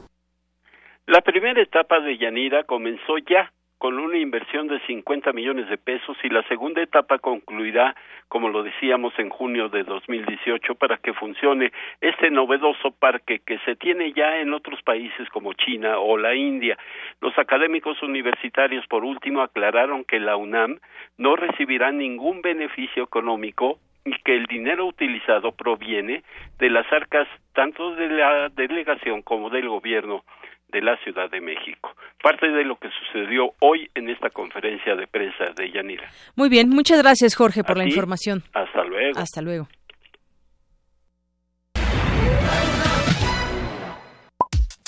Para nosotros, tu opinión es muy importante. Síguenos en Facebook como Prisma RU. Queremos conocer tu opinión. Síguenos en Twitter como arroba PrismaRU. Bien, continuamos aquí en Prisma RU, son las 2 de la tarde con 16 minutos. Y bueno, esa información que surgió, que apenas se dio a conocer, que sucedió el sábado, según eh, se da cuenta en una carta que envían los propios hijos del Chapo a un periodista. Y bueno, pues ellos denunciaron un ataque armado por el que estarían heridos y eh, desde su cuenta de Twitter este periodista dijo pues que le enviaron esa carta y en tres mensajes relata que recibió esta, esta carta en la que a, acusan directamente a Damaso López de estar detrás del ataque el sábado pasado y de querer matarlos, según se afirma también que Ismael El Mayo Zambada iba con ellos, aunque no se especificó si él también resultó herido o no. Pero el caso es que Damaso López, que es conocido como el licenciado, fue jefe de la Policía Judicial del Estado de Sinaloa, agente del Ministerio Público y subdirector de Seguridad y Custodia del Penal de Máxima, máxima Seguridad de Puente Grande, Jalisco, justo cuando Guzmán lo era, estaba interno la Oficina de Control de Bienes Extranjeros identificó en 2013 a Damaso López como el principal lugarteniente del cártel de Sinaloa. ¿Qué pasa entonces con este ataque? ¿Están ya eh, divididos? Eh, sería la pregunta. Y bueno, ya tengo la línea telefónica a Pepe Reveles, quien es experto en estos temas de narcotráfico, es periodista. Y bueno, pues le doy la bienvenida aquí en Prisma RU de Radio UNAM. ¿Qué tal, Pepe? Buenas tardes. Pues eh, te saludo con mucho gusto y no hay eh, claridad, eh, ahorita que te estaba escuchando, eh, en el comunicado, si están refiriendo a Damaso López padre o Damaso López hijo, o sea, Damaso, López Núñez o Damaso López Caro. yo supongo, por lo que me han dicho en otro lugar, que aparentemente fue el Minilik, o sea, el hijo. El hijo. Que anda menos de 30 años, ¿eh? Es un chamaco como ellos, como los hijos del Chapo, un poco menor incluso. Es ahijado de Joaquín Guzmán eh, fue tiene incluso un corrido donde habla de su padrino y que toda toda la lealtad para el padrino etcétera etcétera no eh, son son gente que ha ido escalando en el mando del cartel de Sinaloa sin ser de las familias tradicionales, es decir, sin ser de los Zambadas, sin ser de los Esparragosa, sin ser de los Coronel y sin ser de los Guzmán. O sea, es gente que a través del compadrazgo, que también es una es un nexo muy fuerte en México, eh, Damaso López se hizo compadre de, del Chapo, porque justamente es, padrino de, del Minilic. Entonces sí, sí hay una serie de antecedentes de eh, una disputa ahí por el por los mandos, este especie de relevo generacional que no se está dando eh, de manera tranquila, sino con, con violencia, con secuestro, con intentos de homicidio y con intentos de secuestro. Entonces, eh, a mí lo que se me hace raro, no, se me hace consistente, es que el Mayo estuviera ahí. El Mayo es un capo de otro nivel. Y no creo que estuviera yendo a, a una reunión con, los chamacos. Más bien yo pienso que el, tema de los de los eh, secuestros que hubo en Vallarta en agosto pasado, el 15 de agosto, de los hijos del Chapo, que primero uno, que después dos y al final tres, ¿no?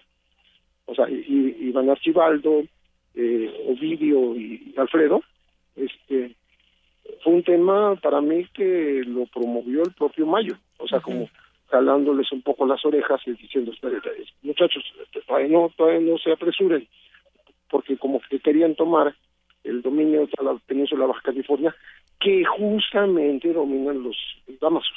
Así es.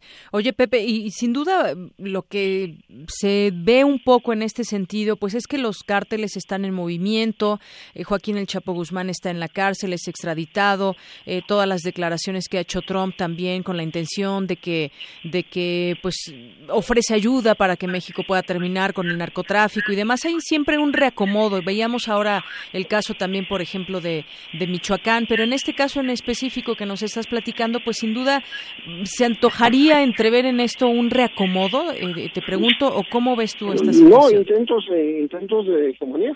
O sea, son grupos que quieren estar al frente del, del, cártel y piensan ya no más que del mayo de los históricos, ¿eh?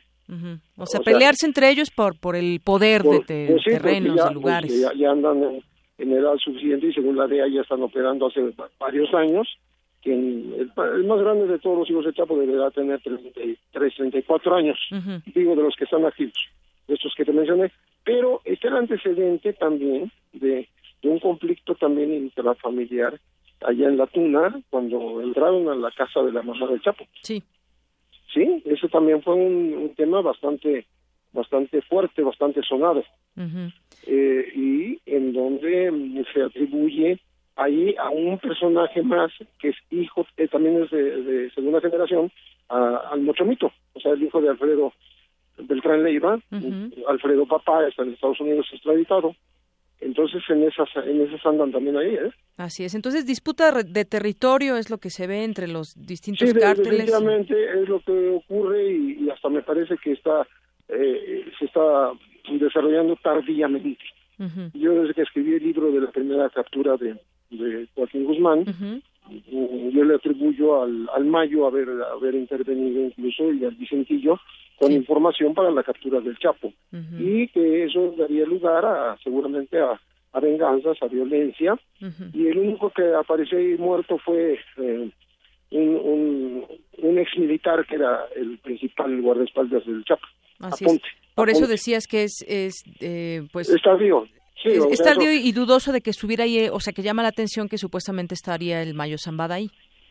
Sí, a mí no me da, no me da, no me cuadra que estuviera él eh, se me hace muy extraño que, que, los hijos del Chapo estén dando su versión al público, ¿no? Como que esas cosas no se ventilaban más que entre ellos, ¿no? Claro, que se quiera dar a conocer a través de una carta y en medios y demás, suena un poco extraño. Ya han cambiado las cosas, porque antes, pues, se respetaban las familias y eso, ya, ya, ya no existe eso. Ya no hay ese respeto que solía haber entre los narcos. No, no, no, no lo hay. Entonces, este, yo creo que la cosa se puede poner peor y, sobre todo porque ya públicamente le están declarando la guerra a los Damasos López porque haya sido el papá, haya sido el hijo, pues son exactamente su padre e hijo que ah, accionan juntos y, y, tienen fama de ser los principales operadores financieros del cártel de Sinaloa. Así es. Bueno, pues Pepe Rebeles, muchas gracias porque nos haces tratar de entender todo esto que sucede y que pues quedan más preguntas y que, seguirá sucediendo. Así es. El pronóstico es que va a seguir sucediendo. Así es. Pepe Rebeles. Con, con personajes que no están mencionados en este en este episodio, que sería por ejemplo el Chapo Isidro. Ese es otro personaje fortísimo que puede disputar el, el, el, poderío de uh de Sinaloa, porque de ahí, de ahí mismo salió. Así es, otro personaje que también pues tiene mucho que ver en todo esto. Pues Pepe Reveles, muchas gracias por esta información, por este análisis que nos haces para tratar de pues entender un poquito de todo este este tema del narcotráfico. Con gusto, Gracias, hasta luego. Buenas tardes. Pepe Reveles, periodista y especialista en esos temas del narcotráfico, no como nos menciona, pues esto sería pues como una disputa de territorio, lo que se deja entrever y además pues sí, extraño que eh, extraño que se dejen ver estas situaciones en los medios o que procedan de cierta manera para eh, eh, pues para tratar de dar a conocer esto incluso a través de los medios y ya no entre los propios cárteles. 2 con 24. Prisma RU. Global RU. Bueno, nos vamos a la información internacional. Ya sé aquí con nosotros Eric Morales. ¿Qué tal, Eric? Buenas tardes. Muchas gracias, Deyanira. Me da mucho gusto saludarte esta tarde. Nos vamos con la información internacional porque este jueves renunció el ministro de Justicia rumano Florín Jordaque, esto luego de numerosas manifestaciones en Bucarest. Y para hablarnos de este tema, la periodista mexicana Gabriela Sotomayor nos tiene un reporte desde la sede de la ONU en Ginebra. Te saludo con mucho gusto, Gabriela. Cuéntanos todos los detalles, por favor. Bueno, pues mira, sí, te cuento que el ministro rumano de Justicia, Florín Iordache, ha dimitido por un controvertido decreto gubernamental que habría protegido a muchos políticos de ser procesados por delitos de corrupción. El movimiento se produce después de 10 días de protestas generalizadas contra las reformas de la corrupción que han sacudido a la nación. En una declaración televisada esta mañana, Yordaque dijo que a pesar de sus intentos por resolver problemas delicados, esto no fue suficiente para la opinión pública, así que se decidió renunciar al cargo de ministro de Justicia. El decreto habría despenalizado la corrupción que causó daños por valor de menos de, un 48 mil dólares y asimismo habría detenido todas las investigaciones por delitos de corrupción pendientes y habría impedido que se presentasen otros casos relacionados con estos delitos y se liberara a algunos funcionarios encarcelados por corrupción. Pero los rumanos dijeron alto, salieron a las calles a protestar y bueno, el resultado ha sido la, dimisión del ministro de Justicia. El problema es que se pretendía instaurar esta medida por un decreto y no por diálogo y discusión con el Parlamento y con diversos actores de la sociedad.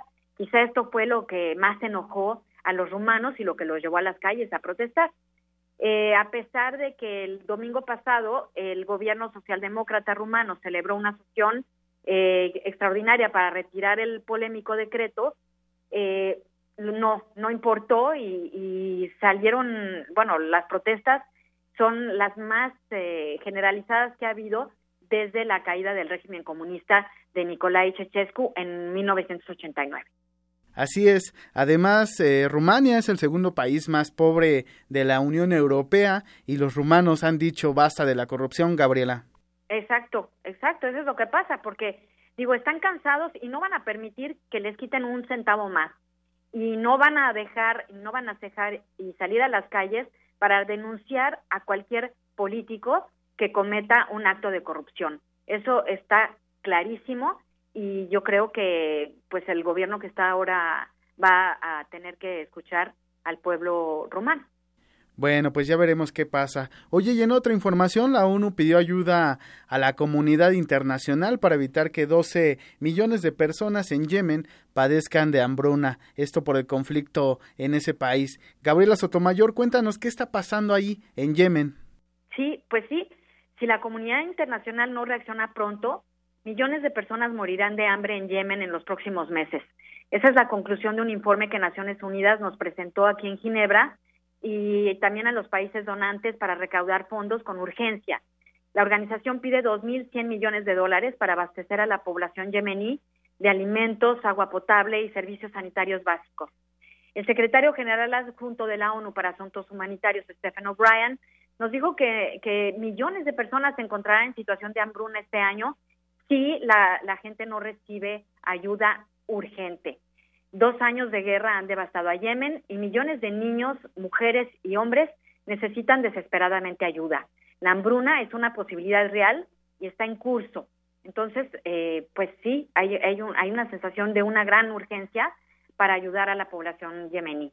Y sin duda es uno de los grandes retos que tiene Antonio Guterres, nuevo secretario general de la ONU, en el principio de su gestión al frente de, este organismo.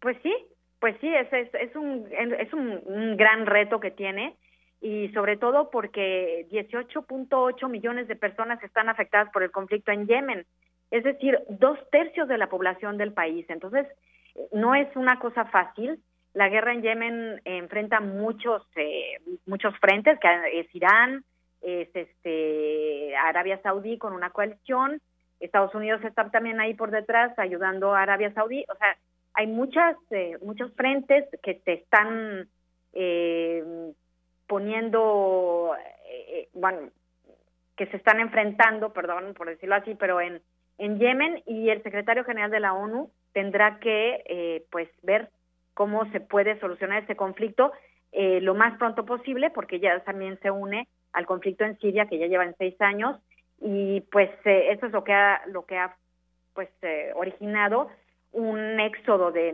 muchísimas personas buscando refugio en otros países, que bien, bueno, sabemos que ahora en Estados Unidos pues no pueden entrar porque el presidente Trump pues ha, ha, hecho su decreto de que no entren personas que, que vengan de países como Yemen. Ojalá se pueda hacer algo por el pueblo yemení. Muchas gracias, Gabriela Sotomayor. Agradecemos mucho tu reporte y seguimos en contacto hasta Ginebra, Suiza. Bueno, pues muchísimas gracias y aquí estoy al pendiente de cualquier acontecimiento que, que pueda yo compartirles de cosas que pasen por acá.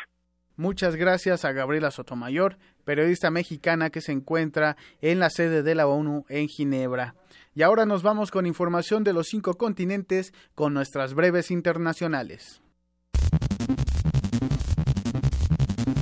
El gobierno chino agradeció la carta que el presidente de Estados Unidos, Donald Trump, envió a su homólogo Xi Jinping. Es Lu Kang, portavoz del Ministerio de Relaciones Exteriores de China. China cooperará con los Estados Unidos en los principios de no conflicto, no confrontación y respeto mutuo para expandir la cooperación, gestionar las diferencias y avanzar para lograr mayores logros en los países, sobre la base de una relación bilateral sólida y estable. Decenas de personas se manifestaron frente a la Casa Blanca para expresar su rechazo al polémico oleoducto de Dakota Access, cuya construcción fue relanzada por el presidente Donald Trump. Habla Jordan Daniels, manifestante. Aún hay esperanza, no se ha terminado. El oleoducto no se ha puesto todavía, aunque anunciaron que otorgarán el último permiso. Aún hay un proceso legal que tiene que pasar. El gobierno de Ecuador celebró los diálogos de paz entre Colombia y el Ejército de Liberación Nacional. Es Guillaume Long, canciller ecuatoriano. Yo siento que hay una verdadera voluntad de paz por parte del pueblo colombiano y lo sentimos, lo vemos. Nosotros como garantes solamente podemos ser testigos de esa voluntad de paz, solamente podemos ser testigos de los acuerdos a los que llegan las partes, depende de las partes llegar a ese acuerdo. La jefa de la diplomacia de la Unión Europea, Federica Mogherini, se reunirá esta tarde con Rex Tillerson, secretario de Estado de la Unión Americana. Discutirán temas relacionados al comercio, terrorismo y cambio climático. Ahí está la información internacional de este jueves de Yanira.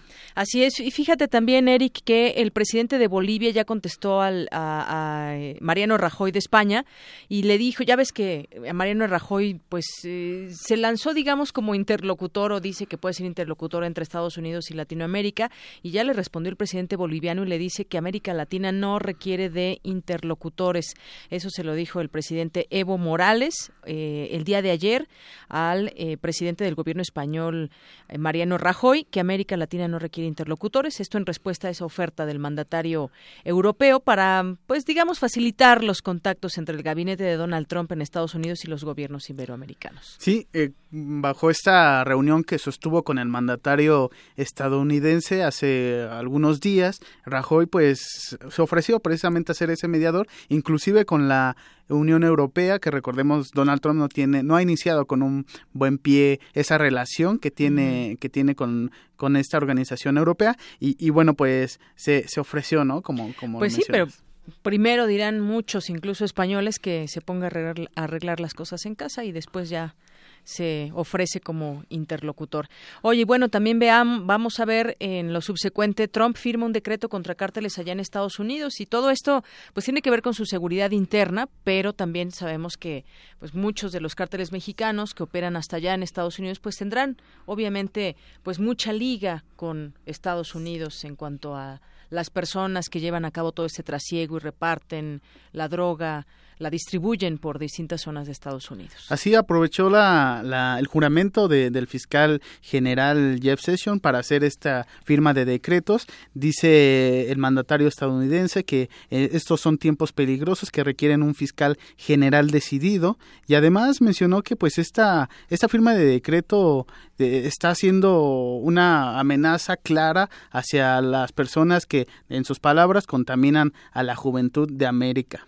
Así es, y bueno, pues recordemos que el tema aquí en México va a ser con Kelly, tráfico de armas y lavado de dinero también, todo junto. Ya nos vamos. Bueno, pues Gracias, la información internacional, mañana nos escuchamos. Hasta mañana. Prisma RU. Para nosotros, tu opinión es muy importante. Síguenos en Facebook como Prisma RU.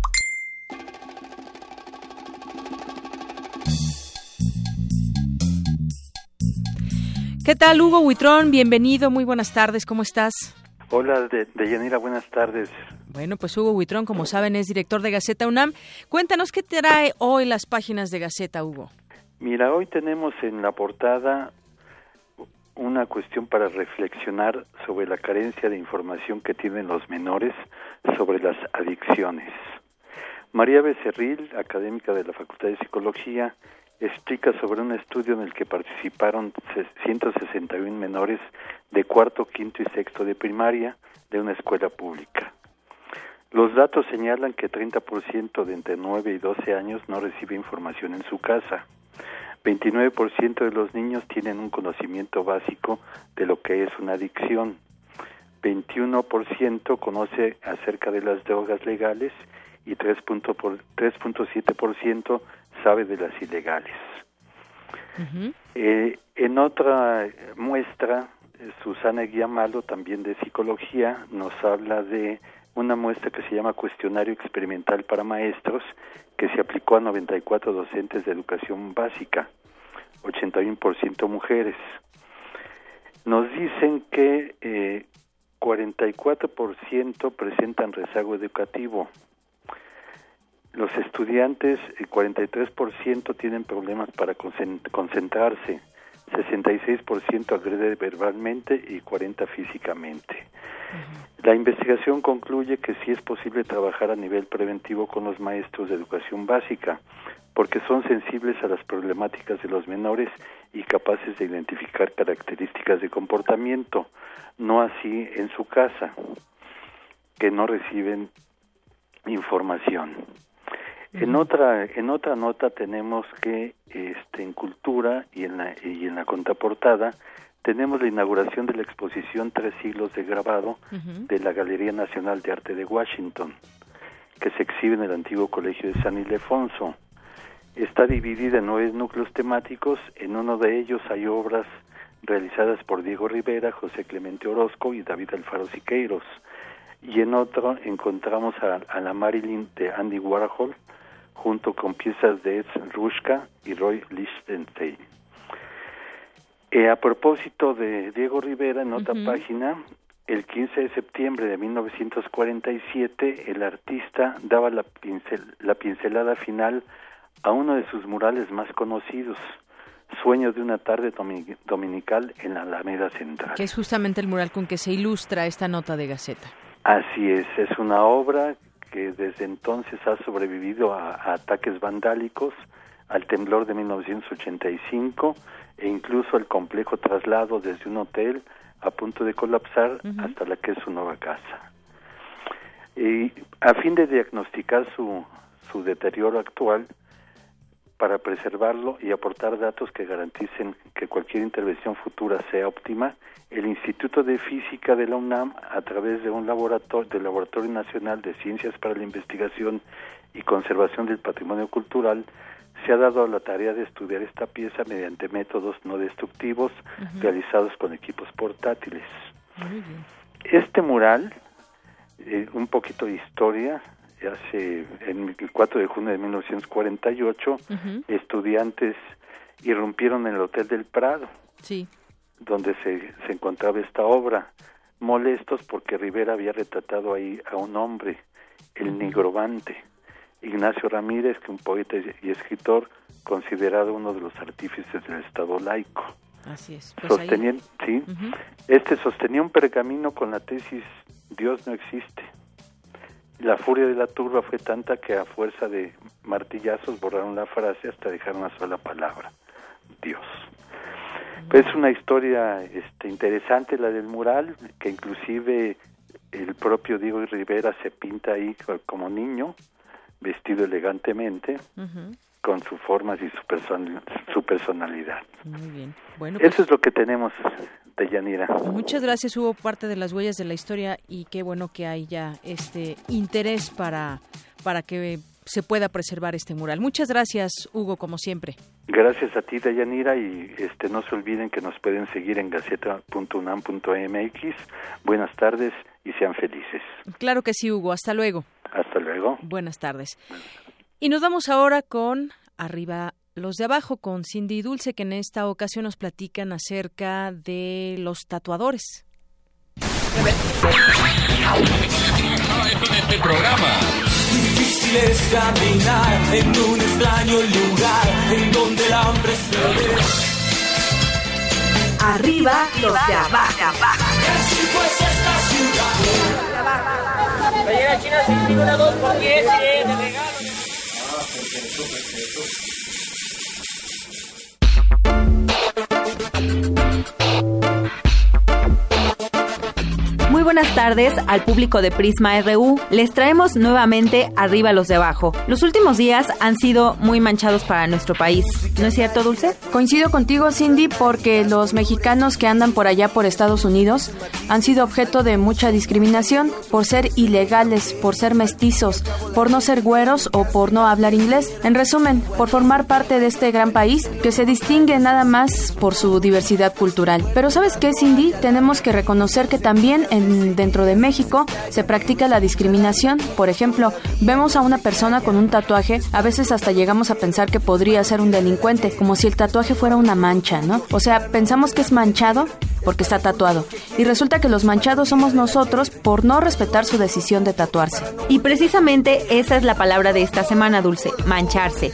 Según la Real Academia Española, manchar puede significar deslustrar la buena fama de una persona, familia o linaje. Y de acuerdo con el Diccionario de Mexicanismos de la Academia Mexicana de la Lengua, mancharse es faltarle al respeto a alguien o excederse en algo. Y para aclarar que el tatuaje de ninguna manera debe ser visto como una mancha, les contamos que la palabra tatuaje proviene del vocablo polinesio tataú, que fonéticamente emula el toque de un tambor y deriva de ta, que significa marcar. Los tatuajes existen desde épocas remotas, aunque no se sabe a ciencia cierta cuándo surgieron. En 1991 fue hallado en los Alpes italianos el cuerpo congelado de un cazador que tenía aproximadamente 5.000 años de antigüedad. En su piel presentaba unas líneas dibujadas que parecían ser tatuajes.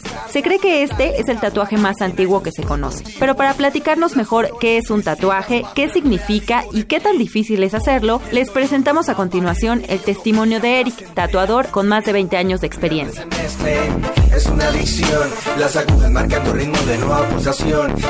Empecé como desde los 14 años más o menos. En ese momento era eh, pues conseguir un, motor de un Wallman o una radio que hiciera funcionar el, cassette y pues adaptarlo. Eh, empezábamos con eh, cuerdas de guitarra o agujas de Shakira, eh, las amarrábamos con hilo, hacer funcionar la máquina con pilas o un, un este, eliminador.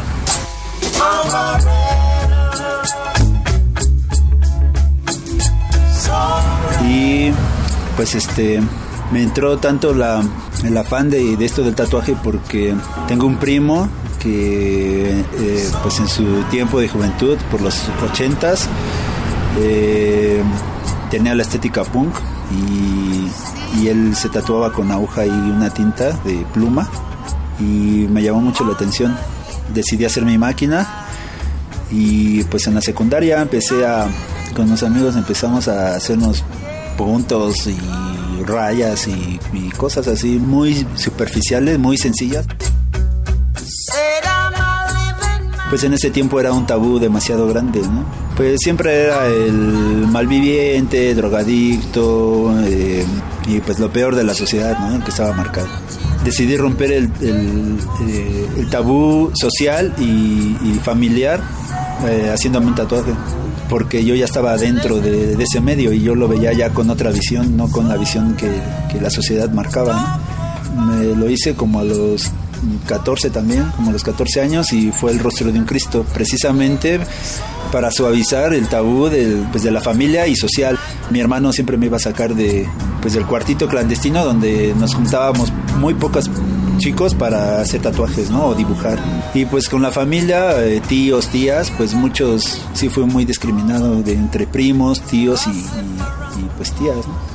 algunos tíos no me llegaban a invitar a su casa o a sus fiestas porque pues ya estaba tatuado y otros me decían que no querían que se juntaran con sus hijos conmigo porque los iba a mandar pues, tatuados a su casa y no pues no aceptaban mi forma de vida, Cuando quieres aprender a tatuar lo haces como diríamos por amor al arte, entonces no piensas en, qué costo tiene lo que vas a hacer, sino la calidad de cómo lo vas a dejar, ¿no? Pues hay gente que lo, lo hace por dinero y no le interesa, ¿no? La responsabilidad ni la ética. Pues va a dejar marcada a una persona y que tiene que dejarla bien marcada porque es una historia y una etapa que marca desde el momento que se empieza a tatuar hasta donde se termina. Pues me gustaría eh, invitarlos a que pues, se tatúen, pero con conciencia. Obviamente siempre eh, pues cuestionando eh, el trabajo del tatuador. profesionales, hay tatuadores, bueno, se le puede llamar tatuadores que no son tan profesionales, ¿no?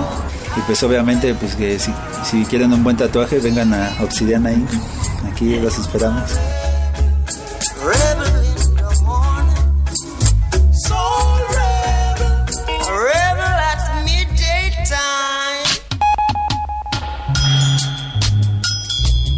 Los griegos y los romanos utilizaban el tatuaje para señalar el rango y posición social, también para identificar jerarquías militares o para indicar la propiedad de un esclavo. Fue durante la Edad Media y la Edad Moderna cuando el tatuaje se prohibió por la Iglesia Católica. Solo estaba permitido que se tatuaran los caballeros que participaban en las cruzadas, con el fin de, de identificarlos si morían en batalla. Dulce, hay escritos y figurillas de toda Mesoamérica que muestran que los guerreros mayas se pintaban la cara y el cuerpo de varios colores con el fin de espantar a sus enemigos. Cindy, público de Prisma RU, para brindarnos un análisis sobre las interpretaciones incorrectas que actualmente se hacen del tatuaje, los dejamos con la maestra Andrea Kenia Sánchez Cepeda, académica de la Escuela Nacional de Trabajo Social primer elemento que me parece importante considerar es que con una perspectiva de derechos humanos, la apropiación del cuerpo es muy importante, ¿no? Así como se habla en el tema de las mujeres, bueno, en este tema de las personas que deciden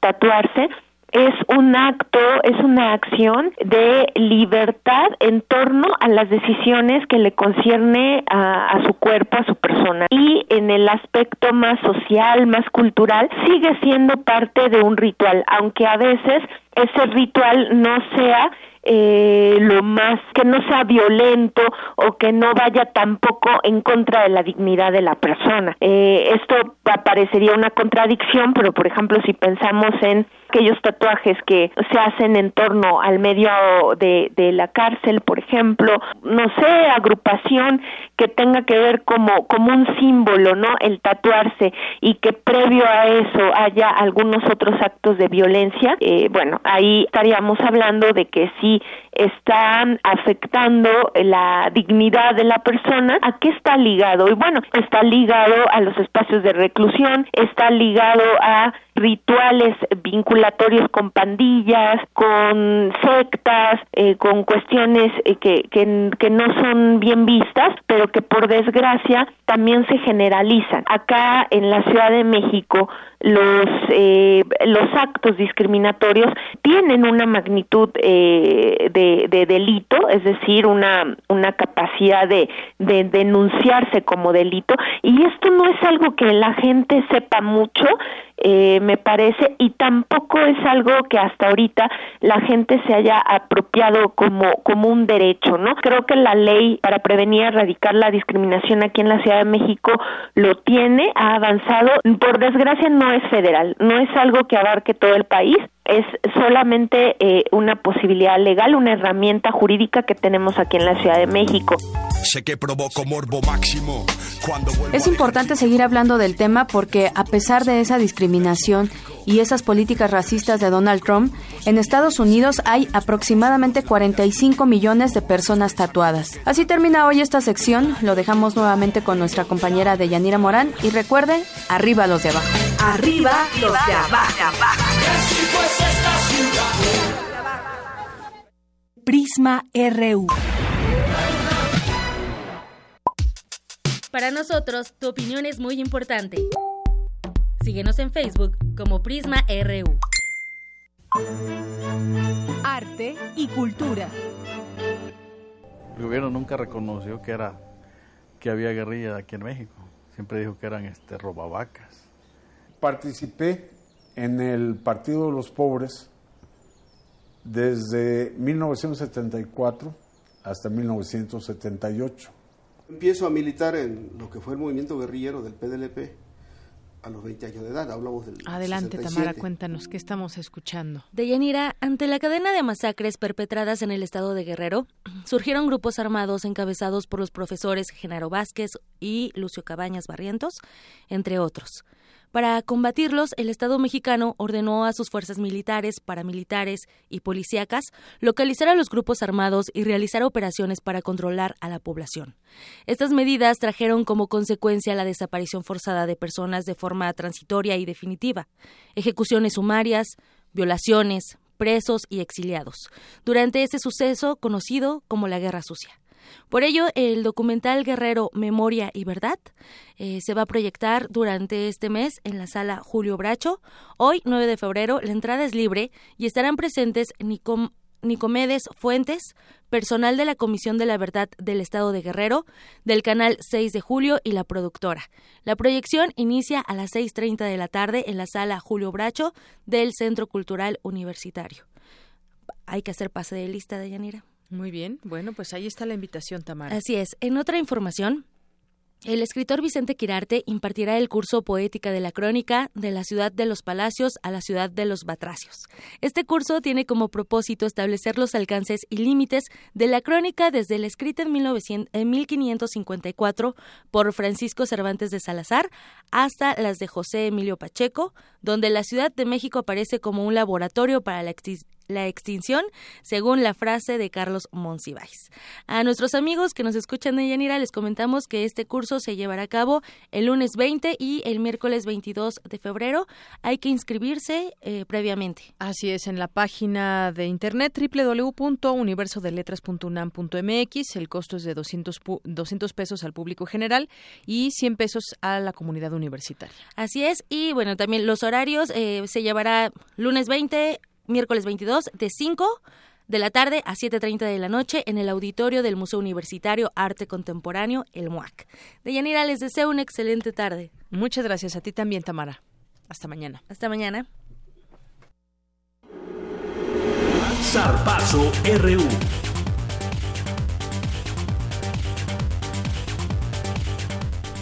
Bien, y ya estamos en el Zarpazo, la información deportiva con Isaí Morales, que nos tiene ya una entrevista. Cuéntanos, Isaí. Así es, tenemos en la línea telefónica a Michelle García, alumna de la Preparatoria 2 e integrante del equipo representativo de karate de la UNAM.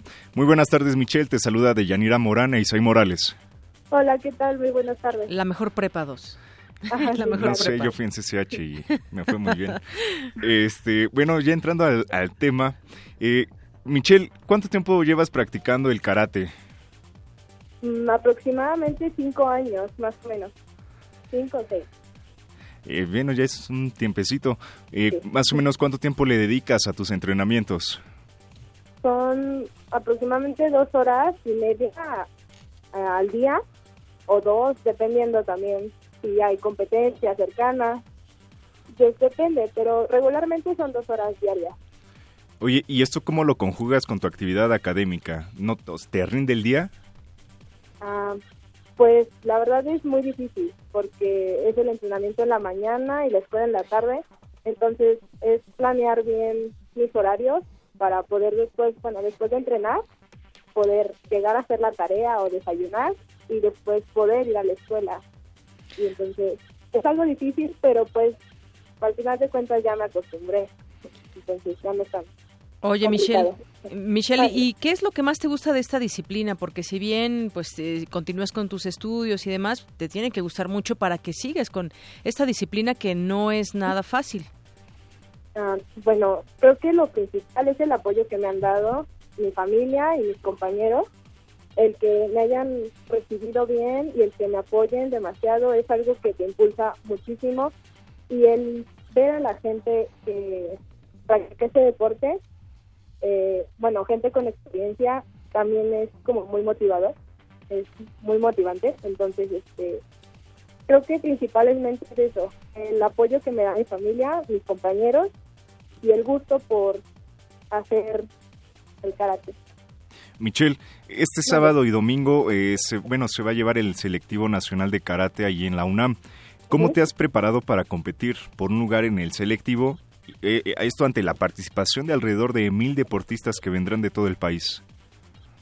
Em, es un proceso bastante largo. Bueno, tenemos macrociclos eh, que el profesor Juan Carlos ha hecho especialmente para cada uno de los que vamos, en donde llevamos un entrenamiento algo estricto y un poco fuerte, en donde él tiene ejercicios que, que nos ayudan a, este, a poder realizar mejor nuestro trabajo, en el caso de los que hacen comité, a poder hacer un mejor combate y en mi caso kata, entonces mm, es un trabajo muy fuerte y muy pesado, creo yo.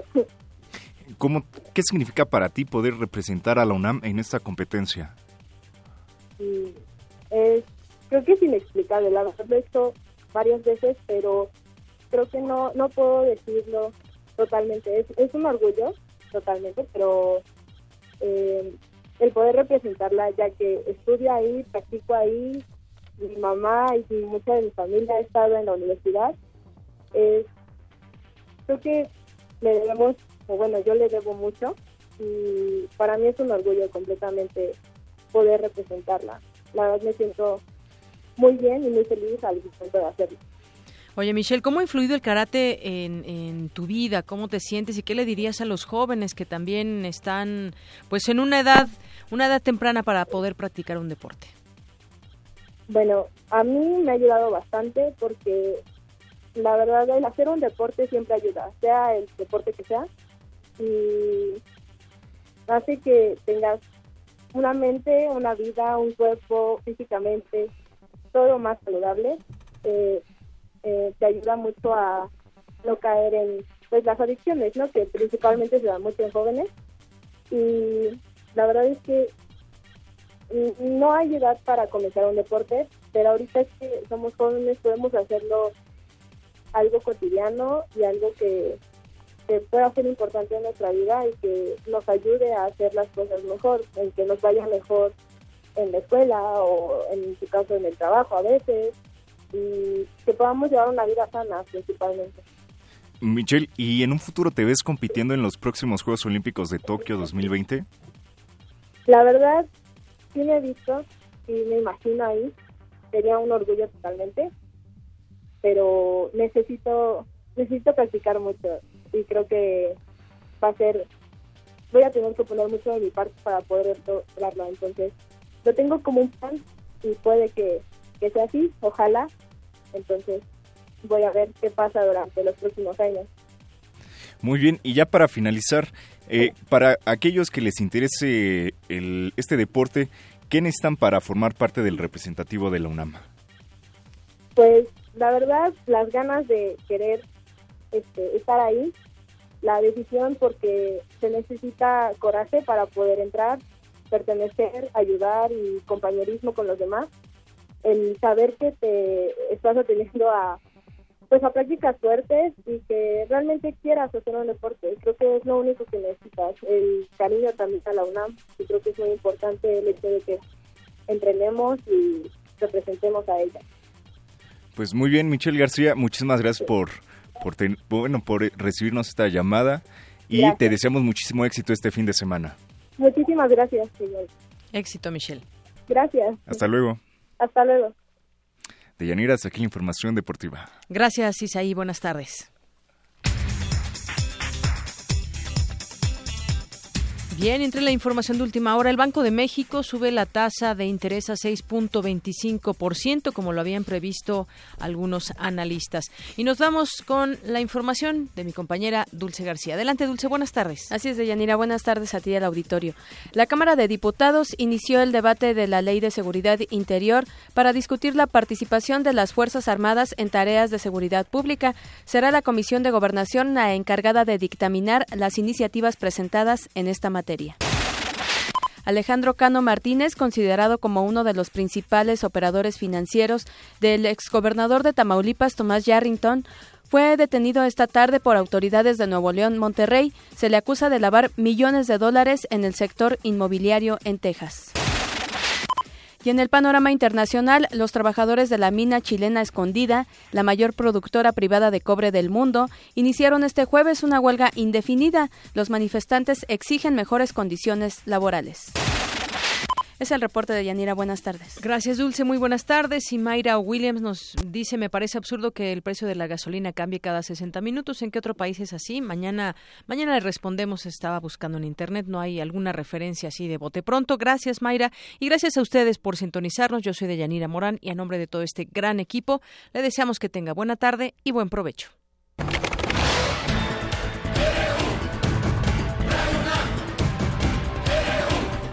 Prisma RU, los perfiles del acontecer universitario de México y el mundo en una frecuencia. De lunes a viernes, de 1 a 3 de la tarde. Radio UNAM, clásicamente informativa. ¿Y a ti? ¿A qué te suena la cultura? La gente, a México.